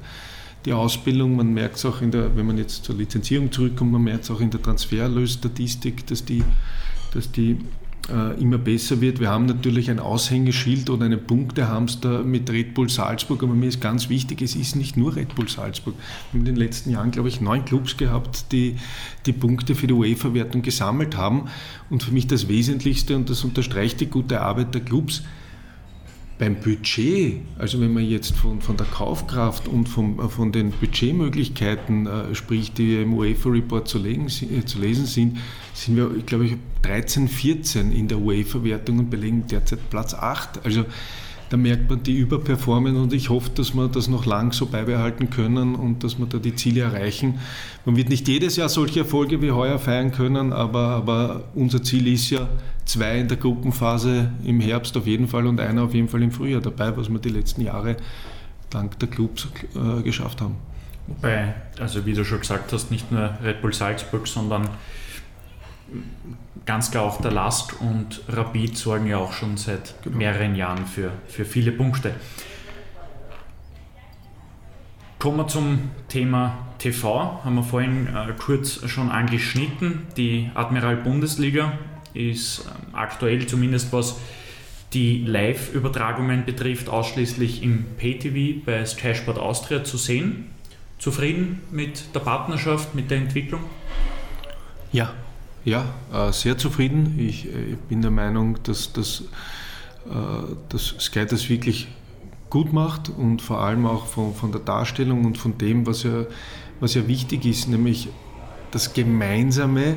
Und das ist immer so, so für mich, es werden oft Konkurrenzen herbeigeführt, die gar keine Konkurrenzen sind, auch für mich zum Beispiel Pay-Free-TV. Aber jetzt gerade im Pay-TV, dass man gemeinsam eigentlich will oder erfolgreicher wird, wenn die Bundesliga gut ist, wenn sie gut dargestellt wird und wenn, wenn, wenn es interessant ist für den Zuseher. Und das funktioniert aus meiner Sicht äh, immer besser in den letzten Jahren. Täte der Bundesliga und auch den Vereinen nicht etwas mehr Free TV gut? Auch für die nachhaltige Entwicklung, um, um ähm, das Ganze breiter zu machen? Äh, jetzt sind wir beim klassischen Thema, äh, was noch möglich ist. Free TV ist wichtig, eben für die Verbreiterung und, und, und damit auch alle in Berührung kommen. Wir reden jetzt aber gerade immer noch vom linearen TV, muss man auch dazu sagen, und, und lassen die Digitalisierung einmal kurz außer Acht. Aber grundsätzlich wichtig natürlich äh, von der Verbreiterung, aber jedes Unternehmen hat einen Business Case dahinter, egal ob es jetzt die Fußballclubs sind, die Bundesliga, Sky oder der ORF. Äh, das dass wir eines der letzten Länder waren, äh, wo überhaupt noch die, diese Exklusivität wirtschaftlich möglich war oder gemacht wurde, ist aus meiner Sicht nur ein logischer Schritt gewesen, dass Sky den Schritt gemacht hat, um in die Exklusivität zu gehen. Ob so bleibt, weiß man ja nicht. Vielleicht ändert sich es jetzt wieder. Ich glaube, dass es grundsätzlich äh, nicht anders möglich ist, äh, wenn, man, wenn man jetzt sagt, man will mit Live-Content ist der wertvollste Content und mit dem kann ein PTV-Anbieter auch Geld verdienen. Äh, dass man natürlich aber auch auf der anderen Seite, auch vom PTV-Seite aus meiner Sicht, ein bisschen genauso die Promotion braucht. Deswegen war für mich oft so, warum wird jetzt herumgestritten, ob jetzt, es geht immer darum, welche Spiele meistens auch und wie viele, aber ein bisschen was wollen ja eh alle und ist auch notwendig. Gut, aber bis einschließlich Saison 25, 26 wird es noch so bleiben, dass das äh, ganze Thema Bundesliga auf Sky ist. Ich glaube, die nächste Periode ist 26, 27 ist dann die, wo es neu vergeben wird, das TV-Recht. Wann startet sie dann mit der Ausschreibung? Wäre mal die erste Frage von mir. Und weil du vorher gesagt hast, äh, wir reden noch immer vom linearen TV. Habt ihr in dieser kommenden Ausschreibung dann auch Kanäle wie Twitch, YouTube etc. mitgedacht? Das ist schon in den letzten Ausschreibungen so. Also in, wer, hat, wer, hätte die Rechte dafür? Oder hat das, liegt das alles bei Sky? Das macht Sky ist ein Buyout gewesen. Okay. Also es gibt zurückbehaltene Rechte, die nicht vergeben wurden und die auch nicht vergeben werden sollen, aber grundsätzlich hat Sky alle Rechte. Deswegen muss man ja auch dazu sagen, wie jetzt das Sendeschema in den nächsten vier Jahren aussieht, ist ja noch nicht fixiert. Also äh, Sky, äh, Sky wird alle Spiele zeigen, aber wie jetzt die Sublizenzierung oder wo Free-TV-Spiele oder Free-TV-Highlights oder Online-Clips oder Highlight-Clips oder auch, auch auf Social Media gezeigt werden, äh, das liegt ja bei Sky. In der Sublizenzierung, es gibt Mindestverpflichtungen, die Sky erfüllen muss uns gegenüber und es gibt natürlich Rechte, die die Clubs noch haben, die sie, die sie verwenden dürfen. Die Ausschreibung ich kann sagen, eine aufgrund der, der, Vorgaben, das sich mittlerweile eingebürgert hat seit der, seit der Champions League-Entscheidung von der, von, oder mit der Absprache mit der EU-Kommission, äh, wo es ja drei Jahre noch waren, bis die UEFA auch macht, aber hat sich ja jetzt eigentlich fast in allen Ländern Europas eingebürgert, zu vier Jahresverträge maximal. Es gibt ein paar Länder, die machen es länger, aber es ist halt immer schwierig. Äh, deswegen, und in diesem Vierjahreszyklus bist du eigentlich die Ruhephase ist sehr kurz. Also gerade in einem Land wie Österreich, wo die Konkurrenz im, gerade im PTV-Bereich äh, nicht vorhanden ist, äh, ist, es, ist es wichtig, einfach Möglichkeiten und Modelle zu schaffen und Wege zu finden, dass du natürlich äh, den Fußball und den Bundesliga-Fußball ordentlich vermarktest, beziehungsweise etwas, etwas damit erreichst, beziehungsweise erwirtschaftest. Die klassische Ausschreibung machen wir normal, im Normalfall äh, ein Jahr davor circa, also ein Dreivierteljahr, Jahr davor, dass wir starten, die Ausschreibung zu machen, also auszuschicken. Aber die Vorbereitungsperiode, bis die Ausschreibung fertiggestellt ist, ist schon ist noch einmal genauso lang. PTV in der Admiral Bundesliga, in der Admiral zweiten Liga sind die Rechte, TV-Rechte gerade neu vergeben worden. Es sind wieder, der Zuschlag hat wiederbekommen, äh, Laola und ORF gemeinsam. Auffallend aber, dass der ORF jetzt ein Live-Spiel mehr pro Runde zeigt. War das ein Wunsch von euch, von den Clubs? Wie war der Weg dorthin? Äh, naja, der Weg dorthin war im Prinzip, wir haben hier ein offeneres Verfahren gemacht bei der Ausschreibung und natürlich auch hier wollten wir unbedingt den Markt erweitern, zurückerinnern bis zweite Liga, wie wir die 16er Liga eingeführt hat, was da alles gesagt worden ist über die Liga und was da alles nicht sein wird für mich großartig, wie sich die entwickelt hat in den letzten Jahren. Wirklich, es muss ich in, in allen Belangen, sei es jetzt dank, des, dank Admiral und auch die, die vorigen Namenspatronen, geschweige denn auch Laola, OAF und die Clubs, äh, wie das Interesse da ist. Und wir haben jetzt auch den Schritt geschafft, eben ein bisschen weiter zu gehen. Und das Interesse des ORF zeigt ja genau diese Entwicklung. Die Zahlen, der ORF schaut auf seine Zahlen, sagt, ja, da mehr Live-Content ist gut für uns, weil das Produkt funktioniert, zweite Liga. Deswegen ist natürlich von OAF der Wunsch, die Clubs werden sich nicht wehren. Wir sind derzeit in der zweiten Liga noch in einem ganz anderen Feld als in der, in der ersten Liga. Deswegen, wir haben es ja genau gegenübergestellt, volles Free-TV äh, und quasi also Pay-TV mit halt äh, Free-TV, was auf jeden zumindest notwendig ist. Und das ist die Entwicklungsphase von dem, dass man sagt, wie, wie verbreitet man das Produkt. Und deswegen bin ich froh, dass wir es jetzt geschafft haben, in dem Pool wieder äh, so die Kooperation für die nächsten vier Jahre abzuschließen. und eben auch, dass der ORF so Interesse daran hat, dass er wieder über Laola jetzt noch mehr Live-Content entwickelt. Und die Admiralliga 2 ist ja wirklich, wie du sagst, eine richtig geile Liga, ja. für, etwas für Fußballtraditionalisten auch, mit genau. Denkern, GAK, Wacker Innsbruck, die Vienna eventuell nächstes Jahr dabei, Vorwärts Steyr, also das ist schon richtig, richtig coole Liga. Ja, äh, das glaube ich auch. Ich glaube auch, dass massiv jetzt sich eben, wir haben halt die letzten zwei Jahre leider keine Daten bekommen. Ja, das ist ja sowohl in der ersten wie in der zweiten Liga. Wir wollen natürlich, wenn du eine Ligenformatsänderung machst und nur ein Jahr normal hast, dann nicht verlierst Zeit. Egal, ob es jetzt Zuschauer sind, wie alles andere, Fernsehen, Zuschauer, Sponsoren. Das ist ein bisschen, ist halt jetzt ein bisschen in der, in der, in der Schieflage durch, durch die Pandemie. Aber hoffe ich, dass, das, dass man dann, dann ordentliche, weil das ist immer das Hauptthema, wer will aufsteigen, wer will absteigen. Das ist ja, das ist mir eins immer wichtig. Das Problem haben wir ja außer zwischen zweiter und erster Liga bis runter, überall. Und ich bin aber überzeugt davon, wenn man jetzt schaut, heuer haben wir jetzt zwei, also zwei Ligen, die, wo es Aufsteiger geben wird, aber wieder nur, unter Anführungszeichen, nur zwei und nicht drei, wie es ja normalerweise vorgesehen wird. Du sprichst von der Regionalliga Mitte genau. und von der Regionalliga Ost. Ost. Und dass die Regionalliga West hat ja keinen äh, Aufstiegsaspiranten, der um die Zulassung sich beworben hat. Bin aber überzeugt davon, dass sich das in den nächsten Jahren auch massiv ändern wird, wenn die, weil die Clubs merken, was in der Liga möglich ist und der Aufwand, was immer das Größte war, von dem, wie weit muss man fahren, äh, gar nicht so ein Riesenunterschied ist zu dem, wie es in einigen Regionalligen ist. Neben dem TV-Partner, TV-Vertrag, Rechtevertrag, ihr habt bereits sehr schön schon begonnen darüber zu sprechen, ist eben auch die Bewerbspartnerschaft, das sogenannte Naming Right, ein sehr wichtiger Erlösbringer für die Bundesliga im konkreten Fall. Ist ja auch ein Grund, warum der Lorenz und du mittlerweile noch viel intensiver zusammenarbeitet oder der Lorenz mit euch, mit eurem Geschäftsstellenteam, als der Lorenz als Vertreter von Admiral.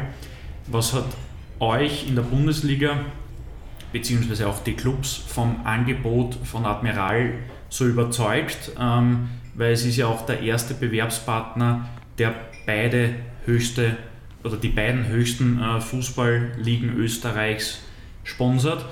In Lorenz Leibern der Art wird sie alleine nicht gewesen sein. Na, vor allem war ich bei der Vergabe noch nicht dabei. Richtig, das wollte ich gerade sagen. Nein, in erster Linie muss ich mal sagen, waren wir froh, dass wir überhaupt äh, geschafft haben, dass es die Möglichkeit gibt, auszuwählen. Das ist einmal, äh, das ist einmal, dass, dass man, äh, dass man äh, dass auch hier das Interesse an der Bundesliga so war, dass man gesagt hat, okay, man, es gibt den, äh, den potenziellen Sponsor der, oder Bewerbssponsorpartner oder den äh, für Admiral. Ganz klar, erstens, weil aus unserer Sicht das mit, mit den zwei Ligen gemeinsam ein sehr guter und richtiger Weg ist aus meiner Sicht. Deswegen haben wir, haben, haben, sind wir da in den Gesprächen sehr schnell so vorangekommen. Das Zweite ist, muss man auch ganz klar sagen, Admiral als zuverlässiger österreichisches, äh, zuverlässiger Partner im, im Fußball oder im Sport allgemein und österreichisches Unternehmen war, ist ein wesentlicher Faktor. Und, und an dritter Stelle noch, dass wir, dass wir von, auch aus diesem Grund, aufgrund der Dauer und Gespräche führt man. Es haben viele Clubs Partnerschaften mit Admiral schon vorher gehabt. Äh, wir von der Geschäftsstellenseite haben auch schon länger öfter über die Möglichkeit gesprochen. Jetzt war die Zeit reif und eben, und das wollte ich sagen, von der Entwicklung und gemeinsam was weiterzuentwickeln und vor allem langfristig weiterzuentwickeln. Das war für, für uns ein, ein wesentlicher Punkt. Jeder hat seine Ziele, ist klar. Genauso ein Sponsor hat seine Ziele, was er erreichen will mit einem, mit einem Sponsoring, wie, wie, wie, wie, ein, wie, wie die Liga oder der andere Geschäftspartner. Aber dass hier der Gleichklang ist, dass man eben beide eben davon profitieren, wenn man gemeinsam den Fußball weiterentwickelt, hat, hat dann klar den Ausschlag gegeben. Ein Kompliment an beide Parteien muss ich in dem Fall als Außenstehender äh, aussprechen, was man definitiv merkt nach rund einem Dreivierteljahr Admiral Bundesliga und Admiral Zweite Liga ist einfach die mediale Aktivierung der mhm. Marke Admiral Bundesliga und Admiral Zweite Liga. Bist du auch vielleicht aufgrund dieser Aktivierungen äh, zufrieden mit der Partnerschaft? Geht noch mehr? Das Kannst du dem Lorenz noch was am Weg mitgeben? Nein, ich habe das, dem, hab das dem Jürgen Iersiegler gerade vor ein paar Monaten, äh, das war im Herbst immer unser erstes unsere erste Besprechung gehabt haben, allgemein, also da, wir tauschen uns ja regelmäßig aus, gesagt, das, was Admiral allgemein noch investiert, jetzt unabhängig von dem Bewerbssponsoring, ist natürlich in der Aktivierung. Und nehmen wir jetzt her den, Six, den Sixpack, ja, das ist ja nicht selbstverständlich. Und das sind ja genau die wesentlichen Punkte, äh, wo, man, wo man dann ansetzt, so bringt es uns weiter und mhm. bringt alle im Prinzip weiter, weil es ist natürlich die, die Awareness auf allen Seiten dann mehr gegeben und, und, und unterstützt uns dann quasi über Umwege wiederum bei dem, was da investiert wird. Und das ist schon, und da habe ich wirklich nur das Kompliment gemacht, dass wir dieser, dieser Schwung, der allein im ersten halben Jahr mitgenommen wurde, und ich habe auch schon einige, einige mitgemacht, äh, enorm ist. In diesem Sinne vielleicht nochmal der Verweis auf den, du hast ihn schon genannt, den Admiral Sixpack www.admiral-sixpack.at. Die Million wartet noch auf unsere Hörer. Einfach mittippen. Willst du die Uhr nochmal machen? Oder? Hat es nicht gestimmt, oder was? Admiral-bundesliga.at slash Sixpack. Gut, wir schreiben es in die Episodenbeschreibung völlig richtig rein. Wenn man nach England oder Deutschland blickt, äh, dort spielt das Thema Nachhaltigkeit immer mehr, immer eine größere Rolle. Langsam kommt es auch in Österreich an. Ihr habt einen eigenen Nachhaltigkeitsreport gemacht äh, von der Bundesliga. Äh, das ist ein Thema, das mich schon seit Jahren interessiert und auch nicht loslässt. Ich bei Rapid das CSE oder die Dachmarke Rapid Leben kreiert, gemeinsam mit Stefan Kehr, wo wir sehr, sehr viele Aktionen unter ein Dach gepackt haben. Wir haben gesagt, das ist wichtig für den Verein, ist aber auch wichtig für die Sponsoren und für die Community-Bildung außerhalb. Jetzt würde mich interessieren, wie du die Entwicklung in Österreich generell siehst und in welche Richtung ihr das als Liga entwickeln wollt, auch mit den Vereinen gemeinsam. Ich glaube, äh, Nachhaltigkeit ist nicht nur England, Deutschland. Ich glaube, Nachhaltigkeit ist einfach, wenn wir unabhängig leider von den anderen Krisen, die wir haben, das Thema Nummer eins im gesamten, im gesamten Bereich und vor allem natürlich im Freizeitdienstleistungsbereich, wie es auch der Fußball ist. Also das ist, das ist die Verantwortung, die wir alle für, für nachfolgende Generationen in die Hand nehmen müssen. Für mich ist dann immer ein bisschen der riesige Unterschied, macht man es eben, weil man es gern macht oder macht man es, um wieder sagen zu können, man hat es gemacht. Aber, aber das, und, das, und deswegen bin ich bei uns, keine Ahnung, wir, waren, wir haben zwar am Anfang, glaube ich, nehmen wir jetzt her, Bundesliga und ihr zum Beispiel. Bundesliga und ihr gibt es jetzt seit über zehn Jahren ich glaube, wir reden nicht darüber, wir sind froh, dass es bei den Menschen ankommt, die es nutzen, äh, den, den Gehörlosen, äh, also den, den, den blinden Kommentar, dass die Leute das auch wirklich wahrnehmen und dass es dort ankommt, wo es auch hilft, geschweige denn, was ist das Wichtigste, wo können wir Nachhaltigkeit betreiben, sei es jetzt bei der Umwelt, dass wir bei uns in den Bestimmungen jetzt zumindest äh, die sämtliche Nachhaltigkeitsthemen bei den Stadien, bei der Infrastruktur äh, hineingenommen haben, dass überhaupt Förderungen für die Clubs, damit es auch angesprochen wird, aber natürlich, also was man jetzt von Geschäftsstellenseite Bundesliga-Administration über Bestimmungen machen kann und in weiterer Folge natürlich, wie man die soziale Verantwortung in allen Bereichen sonst noch steuern kann, nämlich entweder indem man die Clubs gesammelt ins Boot holt und was macht, oder indem wir Aktionen machen, was, muss man auch ehrlicherweise sagen, immer eine Frage der finanziellen Möglichkeiten ist. Ich bin stolz darauf, deswegen war unser erster Schritt jetzt äh, von dem, äh, mit dem, mit dem CSR-Report, dass man überhaupt zeigt, was die Clubs hier alles machen. Und ich muss ehrlich sagen, ich war begeistert, weil ich es dann gesehen habe, egal ob es jetzt Lehm ist oder ob es jetzt bei Vorwärts Steyr die, die Aktionen sind oder ob es jetzt Kapfenberg mit der Austria ist, wenn es wenn es äh, die, wenn's die ihre Besuche machen. Und, äh, also es gibt so viele Themen und wird so viel gemacht. Und ich bin froh, dass das, dass das alles getan wird, nur mehr geht immer. Und, äh, aber man muss auch ehrlicherweise sagen, wir sind sicher noch nicht so weit wie bei der DFL beispielsweise, äh, dass die DFL äh, jetzt, die DFL-Stiftung ist jetzt glaube ich auch schon fast zehn Jahre alt äh, und, und wie die vom von den Möglichkeiten, von den finanziellen Möglichkeiten und vom Personal auch aufgestockt, äh, aufgesetzt ist, dass wir da sicher noch nicht so weit sind und dass das aber ein wesentlicher Punkt ist und in den nächsten Jahren noch viel wichtiger wird. Zum Thema Nachhaltigkeit passt auch der Bundesliga Campus, früher äh, die Sportmanagement Akademie der Bundesliga, das seit 1998 äh, betrieben wird von der Bundesliga und das ist eine Sportmanagement-Ausbildung für sowohl Nachwuchskräfte, äh, die in, in Sportbusiness wollen, aber auch schon arrivierte Persönlichkeiten. Warum eine eigene Ausbildung? Welche Zielsetzung habt ihr damit? Weil, wenn man sich ehrlich ist, Sportmanagement-Ausbildungen gibt es mittlerweile sehr, sehr viele im Land.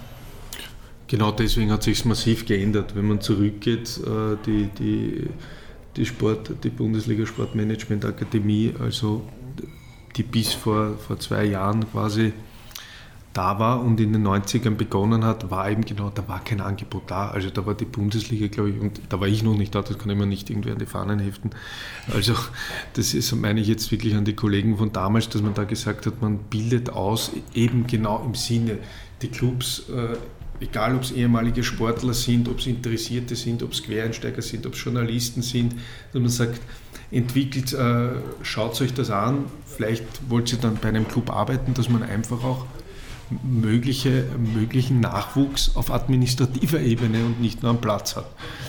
Und das hat super funktioniert und wurde ja dann für zwei Jahre gestoppt, weil eben das Angebot so groß war schon. Wir haben gesagt, das ist nicht mehr notwendig, unsere eigene Bundesliga-Akademie, weil es sind ja wie die Pilze im August äh, hochgeschossen, die, die, die, die, die Möglichkeiten an Ausbildungen, die du machen kannst, egal ob es von Clubseite ist, von Uniseite oder, oder sonst wo.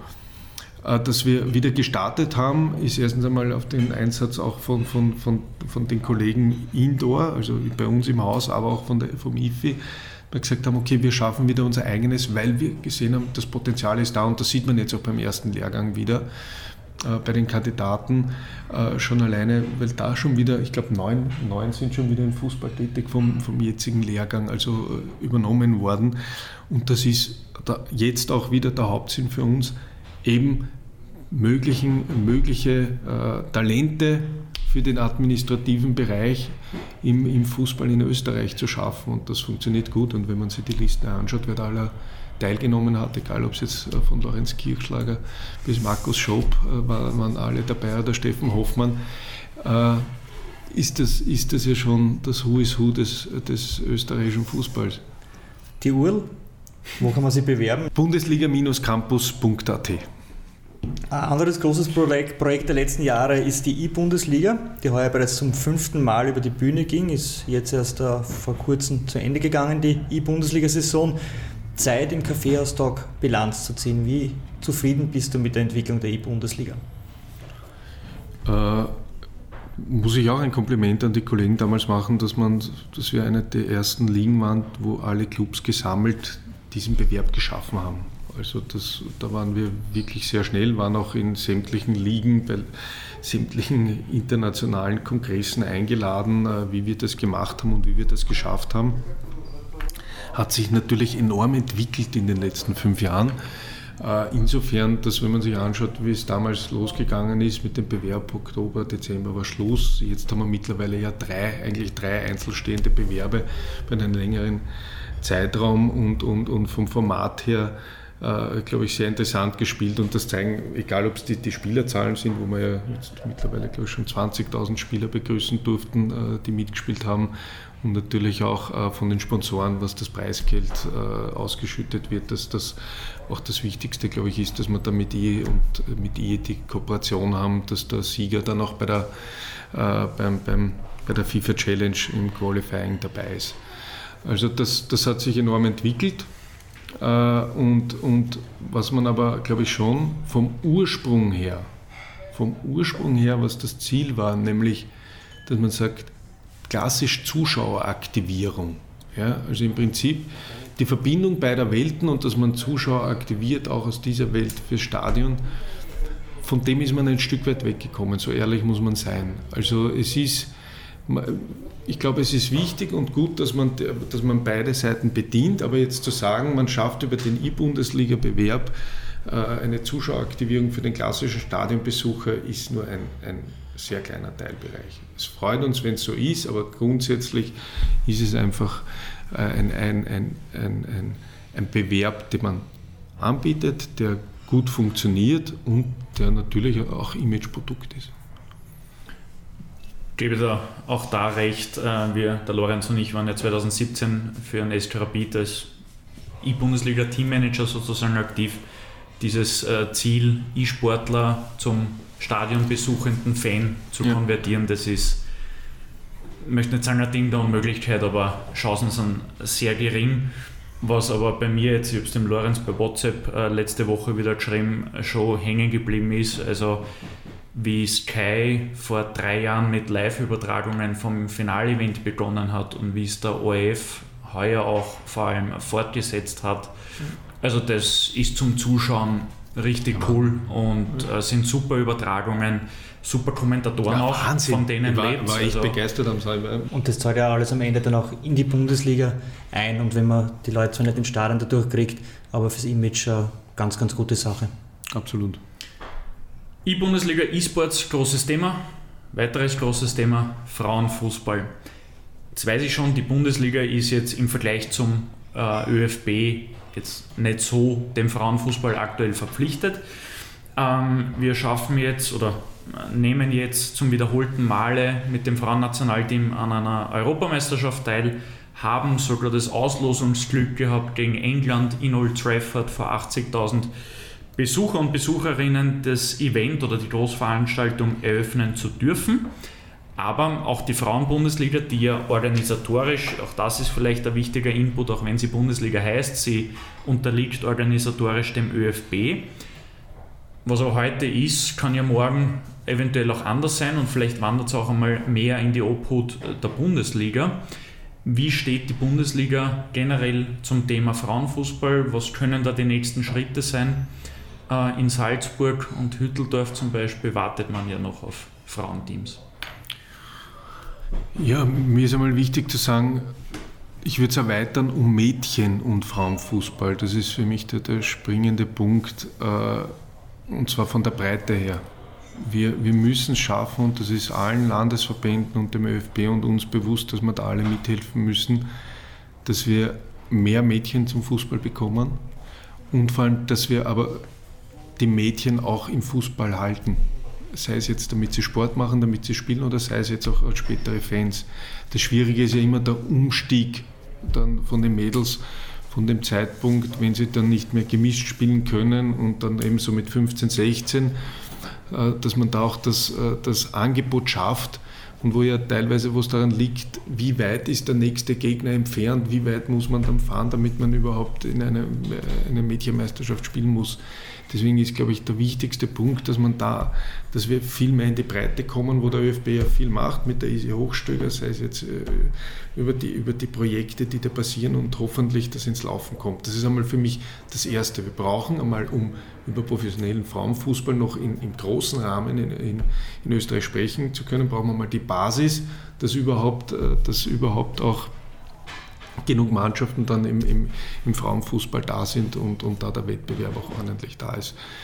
Das ist, äh, und da sind natürlich auch die Bundesliga-Clubs ein, ein, ein, wichtiger Faktor, weil die Bundesliga-Clubs schaffen Identität. Das ist, glaube ich, das ist, glaube ich, klar, wenn man jetzt bei dem, beim LASK schaut, der der jüngste Verein ist, der eine Frauenmannschaft äh, gegründet hat, äh, wie, wie, wie gut das funktioniert, sicher auch aufgrund der Marke, aufgrund der Identifikation, dann bin ich auch überzeugt, wenn man jetzt mit Sturm Graz redet oder mit Wacker redet oder mit der Austria redet, wie wichtig dieser, äh, der, der, der Mädchen-Frauen-Bereich jetzt äh, für, für die Clubs mittlerweile ist und hoffentlich alle anderen nachziehen. Ich persönlich halte nichts davon, immer gleich mit Zwang. Das ist, nehmen wir es jetzt her, ich vergleiche es jetzt mit dem Flutlicht. Es hätte keinen Sinn gemacht, wenn wir sagen, im Februar, im Juli müsst ihr Flutlicht haben, wenn nicht, fliegt aus der Liga raus. Das ist, wir haben es gesagt, Flutlicht muss in äh, drei Jahren so und so viel da sein. Wenn ihr es da macht, dann kriegt ihr die Förderung, genauso wie bei der Rasenheizung. Wenn ihr die Rasenheizung da macht, kriegt es noch eine Förderung. Wenn es ab dem Zeitpunkt dann nicht da ist, dann ist es verpflichtet. Das ist für mich auch ein Weg, den man dann in weiterer Folge wahrscheinlich über den man nachdenken wird müssen, wenn man jetzt immer über die Lizenzierung redet. Ja, also verpflichtend ist für mich derzeit, weil wo soll es herkommen? Also man es hat ja nichts zu sagen, ihr braucht jetzt ein, Frauen, ein Frauenteam, sondern wenn, dann fangt es eigentlich einmal an, ihr braucht einmal eine U11-Mädchenmannschaft. Oder mhm. ihr fangt einmal an und dann entwickelt sich weiter über die Jahre. Das ist für mich das, der, der, der, Punkt dahinter. Äh, ansonsten aus unserer Sicht ganz klar ein wichtiges Thema in den letzten Jahren. Wir sind auch ständig in Austausch mit den Clubs und ich bin aber überzeugt davon, so viele Clubs, wie wir in den letzten Jahren dazu bekommen haben, die sich dem Thema mehr und mehr nehmen, werden auch in den nächsten Jahren folgen. Abschließender Themenschwerpunkt des Hauptfrageblocks auch mehr oder weniger seit fünf bis sieben Jahren ein ständig aktuelles Thema ist die Digitalisierung. Welchen Stellenwert nimmt es äh, bei der Bundesliga ein? Und gibt es eventuell Digitalprojekte oder digitale Trends, äh, die ihr aktuell eben auch verfolgt, beziehungsweise die euch für die kommenden Jahre sehr wichtig sind? Ihr habt ja vor drei, vier Jahren, glaube ich, mal die Website rund erneuert. Ihr arbeitet mit gewissen Partnern und Agenturen zusammen, um eure Social Media Kanäle intensiver zu bespielen. Ihr habt eine Partnerschaft mit Soraya am NFT-Sektor. Wo gehen da die nächsten Schritte hin?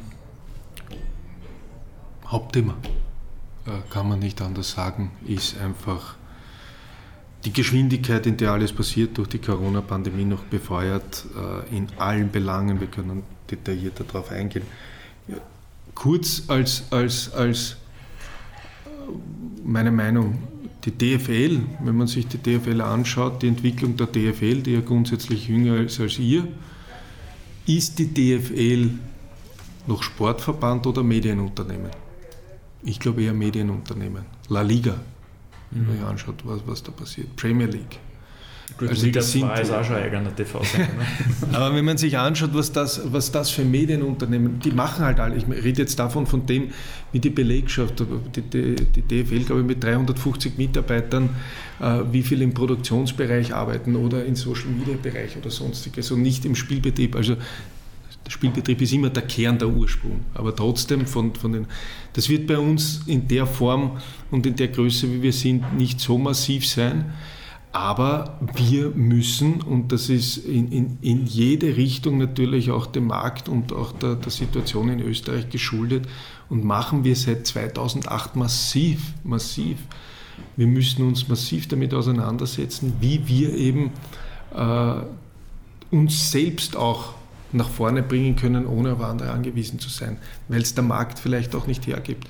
Sei es jetzt, um wir seit vor, vor ein paar Jahren schon knapp davor waren, eine eigene Plattform zu machen und alles darüber zu bespielen, oder sei es jetzt nur über die Social-Media-Kanäle, dass man egal wie man die äh, Spielbilder aufnimmt, wie man die junge Zielgruppe erreicht, damit auch, äh, damit auch über, über sämtliche Kanäle, egal ob jetzt TikTok oder, oder, oder andere Social-Media-Kanäle, dass man die jungen Leute auch erreicht und direkt erreicht. Das ist eine, nicht einmal eine Notwendigkeit, das, das muss, ist ein völliges Muss.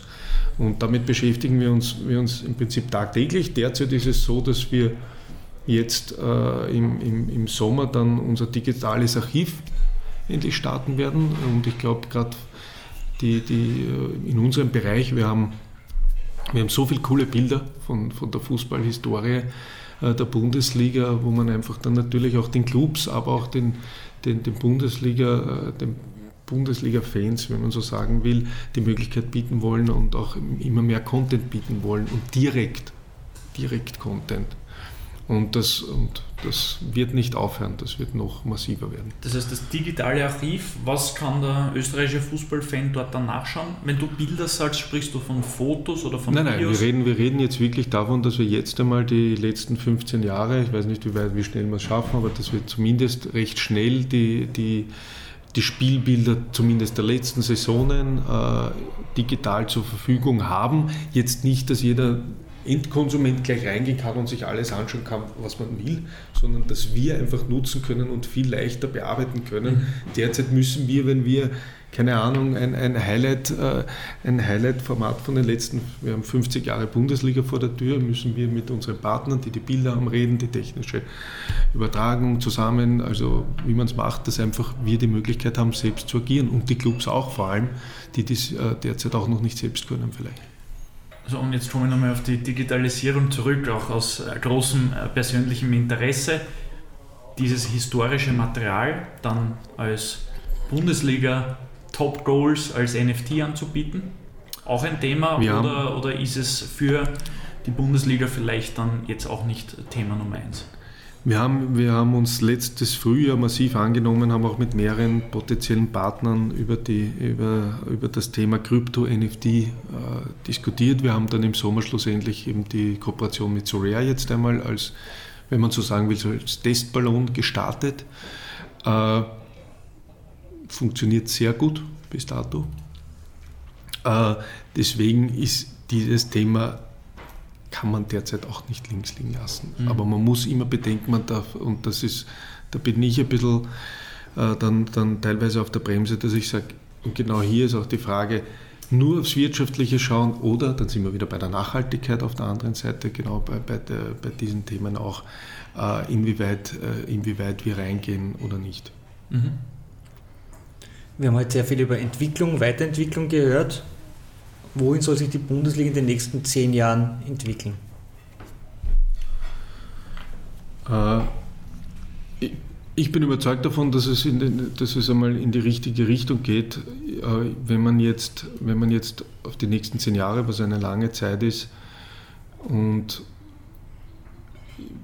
unter dem jetzigen Aspekt und, und die letzten zwei Jahre ein bisschen im Kopf, ist, glaube ich, Stabilität ein wichtiger Faktor. Äh, Stabilität, aber natürlich mit dem, mit dem Optimieren und äh, Wachsen bzw. das Erreichte auch, auch ausbauen äh, ist, ist ganz wichtig. Sei es jetzt international, äh, die internationalen Erfolge, eben wie gesagt, ich hoffe, wir, wir, wir schaffen es, den Level zu halten äh, in dem Rahmen und genauso im Land selbst, äh, dass wir einfach über die Infrastruktur beispielsweise eben wie geschlossene Stadien, rund um geschlossene Stadien, einfach die, äh, das Produkt Fußball oder Profifußball in Österreich noch attraktiver machen. Und für mich ganz wichtig, wo wir in zehn Jahren stehen, äh, was wirklich schön wäre, wenn wir vielleicht auch einmal im Land sagen, wir spielen einen guten Fußball und nicht nur die von außen uns sagen, dass wir einen guten Fußball spielen für, das, für die Möglichkeiten, die wir da haben. Christian Ebenbauer appelliert an die österreichische Seele im Kaffeehaustag. Schauen wir mal, ob da, ob da zehn Jahre reichen. Sports Business AT, Österreichs größte Sport B2B Community. Sports Business AT liefert dir die schnellsten Sports Business News aus Österreich und über die Grenzen hinweg auf einen Blick und bringt dir die relevanten Player der Branche im Netzwerk zusammen. Außerdem ist Sports Business AT Österreichs einzige Sport B2B Jobbörse und bietet dir knackige Videos wie das Sports Business AT Speed Date, zahlreiche Themenschwerpunkte, Sponsorencheck, fundierte Gastkommentare und vieles mehr. Sports Business AT. Kommen wir zu unseren abschließenden, etwas äh, flotteren Kategorien. Tipps, Tricks und Trends macht einen Anfang. Welche Entwicklung wird aus deiner Sicht den Fußballsport in den kommenden Jahren besonders prägen? Und nachdem es äh, vor wenigen Tagen publik wurde, die fünf erlaubten Wechsel hast du jetzt nicht mehr im Antwortportfolio. Also du meinst äh, sportlich, du meinst wirklich am na, Platz na, selbst? generell Trends oder äh, größere Entwicklungen. Es muss jetzt nicht am Platz sein, es kann auch mm, rund um den Platz sein, es kann... Äh, der, der Trend, der für mich am meisten umzukehren ist, und, und, und, aber der halt einfach in die Richtung geht und ich warte immer noch darauf, es war ja gerade ICA Hauptversammlung in Wien äh, vor ein paar Tagen. Äh, die Schere und die finanzielle Schere in Fußball Europa und die Auswirkungen äh, dieser Schere äh, sind massiv, dass wir einfach, dass wir wohin steuern, äh, was, was, was jetzt ein Fußballfan nicht will. Also das ist, das ist leider jetzt eine düstere, also das ist aber für mich das Hauptthema auch faktisch, weil, weil weil das auch unsere Hauptkonkurrenz ist. Die UEFA ist unsere Hauptkonkurrenz jetzt äh, in, in der Vermarktung, also die internationalen, auch die, die internationalen Top-Ligen. Man muss als, kleine, als kleines Land mit einer kleinen Liga einfach schauen, wo man, weil es wird nicht mehr Geld einfach da sein, sondern man muss schauen, dass man, man dort bleibt. Und das ist für mich ein wesentlicher Punkt, äh, der uns, glaube ich, oder den Fußball in den nächsten Jahren massiv beschäftigen beschäftigen wird, genauso wie es letztes Jahr halt nur über ein paar Wochen war mit der leidigen Thematik äh, Super League. Welchen Trend sollte eine Sportliga sowohl mittel- wie auch langfristig auf keinen Fall verpassen? Das, das, das ist das Thema, das wir vorher gehabt haben, also die Digitalisierung bzw. der Umstieg, vom, wenn man jetzt anschaut, wie viel, wie viel wird noch im, linearen, im klassisch linearen Fernsehen konsumiert und wie viel wird schon über andere Kanäle konsumiert, beziehungsweise wie ist die Zeitverfügbarkeit der Personen, wie bekommt man die Personen im digitalen Umfeld und, und im Freizeitverhalten dazu, entweder ins Stadion zu gehen oder sich auch äh, Matches voll anzuschauen. Welche Tipps hast du für unsere Hörer parat, äh, um ihre eigenen beruflichen Träume im Sportbusiness zu verwirklichen? Ja, da bin ich, glaube ich, das perfekte Beispiel. Ich habe einfach eine Blindbewerbung abgeschickt. Einfach machen. Äh, es, es, ist, äh, es, es ist so, selbst bei uns, wenn man Bewerbungen reinkriegt, wir schauen uns jede Bewerbung an, wenn wir einen Job haben, greifen wir auch auf die Bewerbungen wenn man so, oder die Initiativbewerbungen zurück. Äh, Ausbildung, was, einem, was mir besonders wichtig ist, diesen, diesen Claim-Faktor Fußball oder Sport allgemein muss man aber auch immer bedenken. Man glaubt immer, das ist so, ja, man schaut sich ein Fußballspiel an und, und das ist die Haken. Ist es also, auch, ist es auch, aber halt. Naja, das ist eher, der, naja, wenn man Fußballfan ist, man verliert leider das Fußballfan sein, wenn man damit arbeitet. Das muss man schon noch einmal so klar sagen. Die Romantik du geht kannst, verloren. Du kannst nicht so einfach ein Spiel genießen äh, und einfach nur darauf schauen. Das mache ich bei, kann ich bei internationalen Spielen noch machen, wenn ich irgendwo hinschaue. Aber jetzt bei eigenen ist es schwer. Und, und es ist ein, ein es, es ist 24-7, wir haben Wochenendbetrieb und das, das muss man auch, also wenn man will, glaube ich, äh, und, und den, den Willen hat und den Mut hat und dann kann man, kann man auf jeden Fall gut reinkommen in den, in den Sport. Aber man muss sich auch bewusst sein, dass es ein Job ist. Es ist und bleibt ein Job. Er war ein, ein schöner, aber ein herausfordernder. Kategorie Rück- und Ausblicke. Wenn du auf deine Sport-Business-Laufbahn zurückblickst, welche Personen haben dich da am meisten geprägt? Das, das Potpourri auch hier ist extremst interessant, wenn man sich anschaut, allein was sich in den Präsidentenkonferenzen, die es damals noch äh, gegeben hat, äh, was man für Persönlichkeiten kennengelernt hat, äh, aber auch jetzt natürlich in weiterer Folge, weil sie in alle Richtungen gehen, sei es jetzt, ob es im Sportbereich, in der, in, in der Politik, im Wirtschaftsbereich ist, dass man wirklich sämtliche Persönlichkeiten kennenlernt und, und, und natürlich auch viel lernen darf. Für mich persönlich ist klar von den letzten Jahren äh, definitiv der Hans Rinner, weil wir uns einfach gemeinsam äh, vom, vom Team her, wie wir zusammengearbeitet haben und wie ich wie wir auch, glaube ich, sogar voneinander gelernt haben, äh, dass das sehr befruchtend war. Äh, aber genauso jetzt beispielsweise, wenn man, wenn man ein Jahrzehnt lang quasi den Gigi Ludwig miterlebt und, und sieht, äh, wie, wie was, wo der, der so lange im Fußball gearbeitet hat und, und weiß, wie der Hase läuft in dem Bereich, das ist schon interessant und da nimmt man schon sehr viel mit. Zum langfristigen Erfolg gehört auch das Wegstecken von Rückschlägen und das Lernen aus Fehlern. Welche Entscheidungen würdest du heute so nicht mehr treffen? Wie, wie immer die schwierigste Antwort für unsere Gäste. Ja, das ist wirklich. Johnny Ertl hat uns ja Episode 17, glaube ich, 16, 16 äh, bepflegelt für diese Frage. Wirklich? Ja. Nein, das finde ich nicht so schlimm. Ich überlege gerade, ob ich wirklich sowas habe, wo ich. Ich meine, das, das ist, geht aber in beide Richtungen. Es ist ein bisschen so, dass man teilweise dadurch, dass im Fußball oder in den Gesprächen auch und vor allem, wenn man, wenn man mit Journalisten, äh, wie weit man dann gleich geht und was dann gleich daraus gemacht wird, da, da ist dann immer die, da, da, ist das Schwierigste zu finden, die Mischung aus dem, dass man ja eigentlich so viel wie möglich sagen will, aber die dann äh, selbst oft in die andere Richtung irgendwo anders ausgelegt werden will. Da gibt es sicher die eine oder andere Aussage. Ja, dann ein konkretes, äh, konkretes Beispiel. Ja, mir wird, mir wird sehr oft dieses Interview damals beim Alex Huber vorgehalten, beim Liegenformat im, im, im Kurier. Das, äh, aber ich finde es immer noch finde immer noch okay grundsätzlich, aber das war, das war natürlich damals schon ein heißes Thema, dieses Interview. Und, und wäre, Erklär es unseren Hörern, ich glaube, das ist jetzt nicht jeder. Nein, da ist darum gegangen, dass äh, in einem, in einem Interview dann äh, ich gemeint, äh, im gesamten Interview wieder über das Ligenformat gesprochen habe, wie des Öfteren schon, aber da dann halt die Schlagzeile war, Österreich vertragt nicht mehr als 12 oder 14 Profiklubs. Und das war eigentlich so dann der, der Startschuss auch für, für, den, für mehrere, die sagen, ja, was, was ist jetzt los? Äh, jetzt dreht er alles um. Und wo nicht sehr viele Leute nicht so glücklich waren.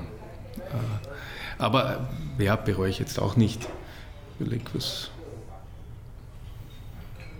ich meine, man merkt aber auch, wenn das das Schlimmste war medial, dann warst du noch nie beim Kaffeeaustausch. Warte, warte auf die Nein, Ich überlege, ob ich was, irgendwas Orges, wo ich wirklich sage.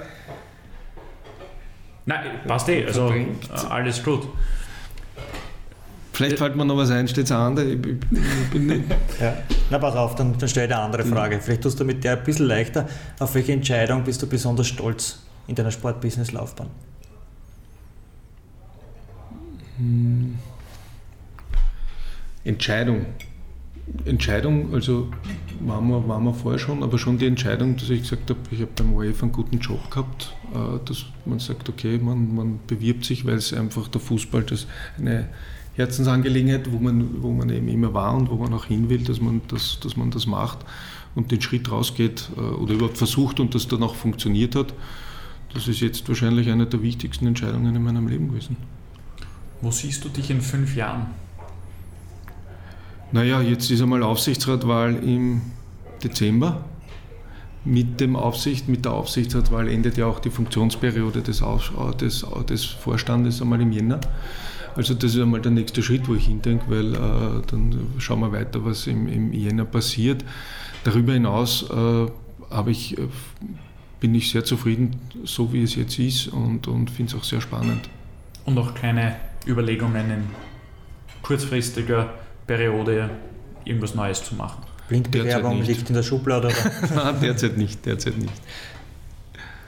So krönender Abschluss, auch in Episode 44 mit Christian Ebenbauer, der Word Rap. Wir konfrontieren dich mit zwei eleganten Begriffspaaren und äh, du entscheidest dich bitte möglichst rasch und knackig für eines. Ewi äh, deutet uns gerade Timeout. Wir machen es jetzt. Timeout gibt es in circa zwei Minuten, nachdem sich der Lorenz für uns verabschiedet hat. So, Ewi, Admiral Bundesliga oder Admiral Zweite Liga? Admiral Bundesliga. Wir gehen in den Wiener Fußball hinein. First Vienna FC oder Wiener Sportclub?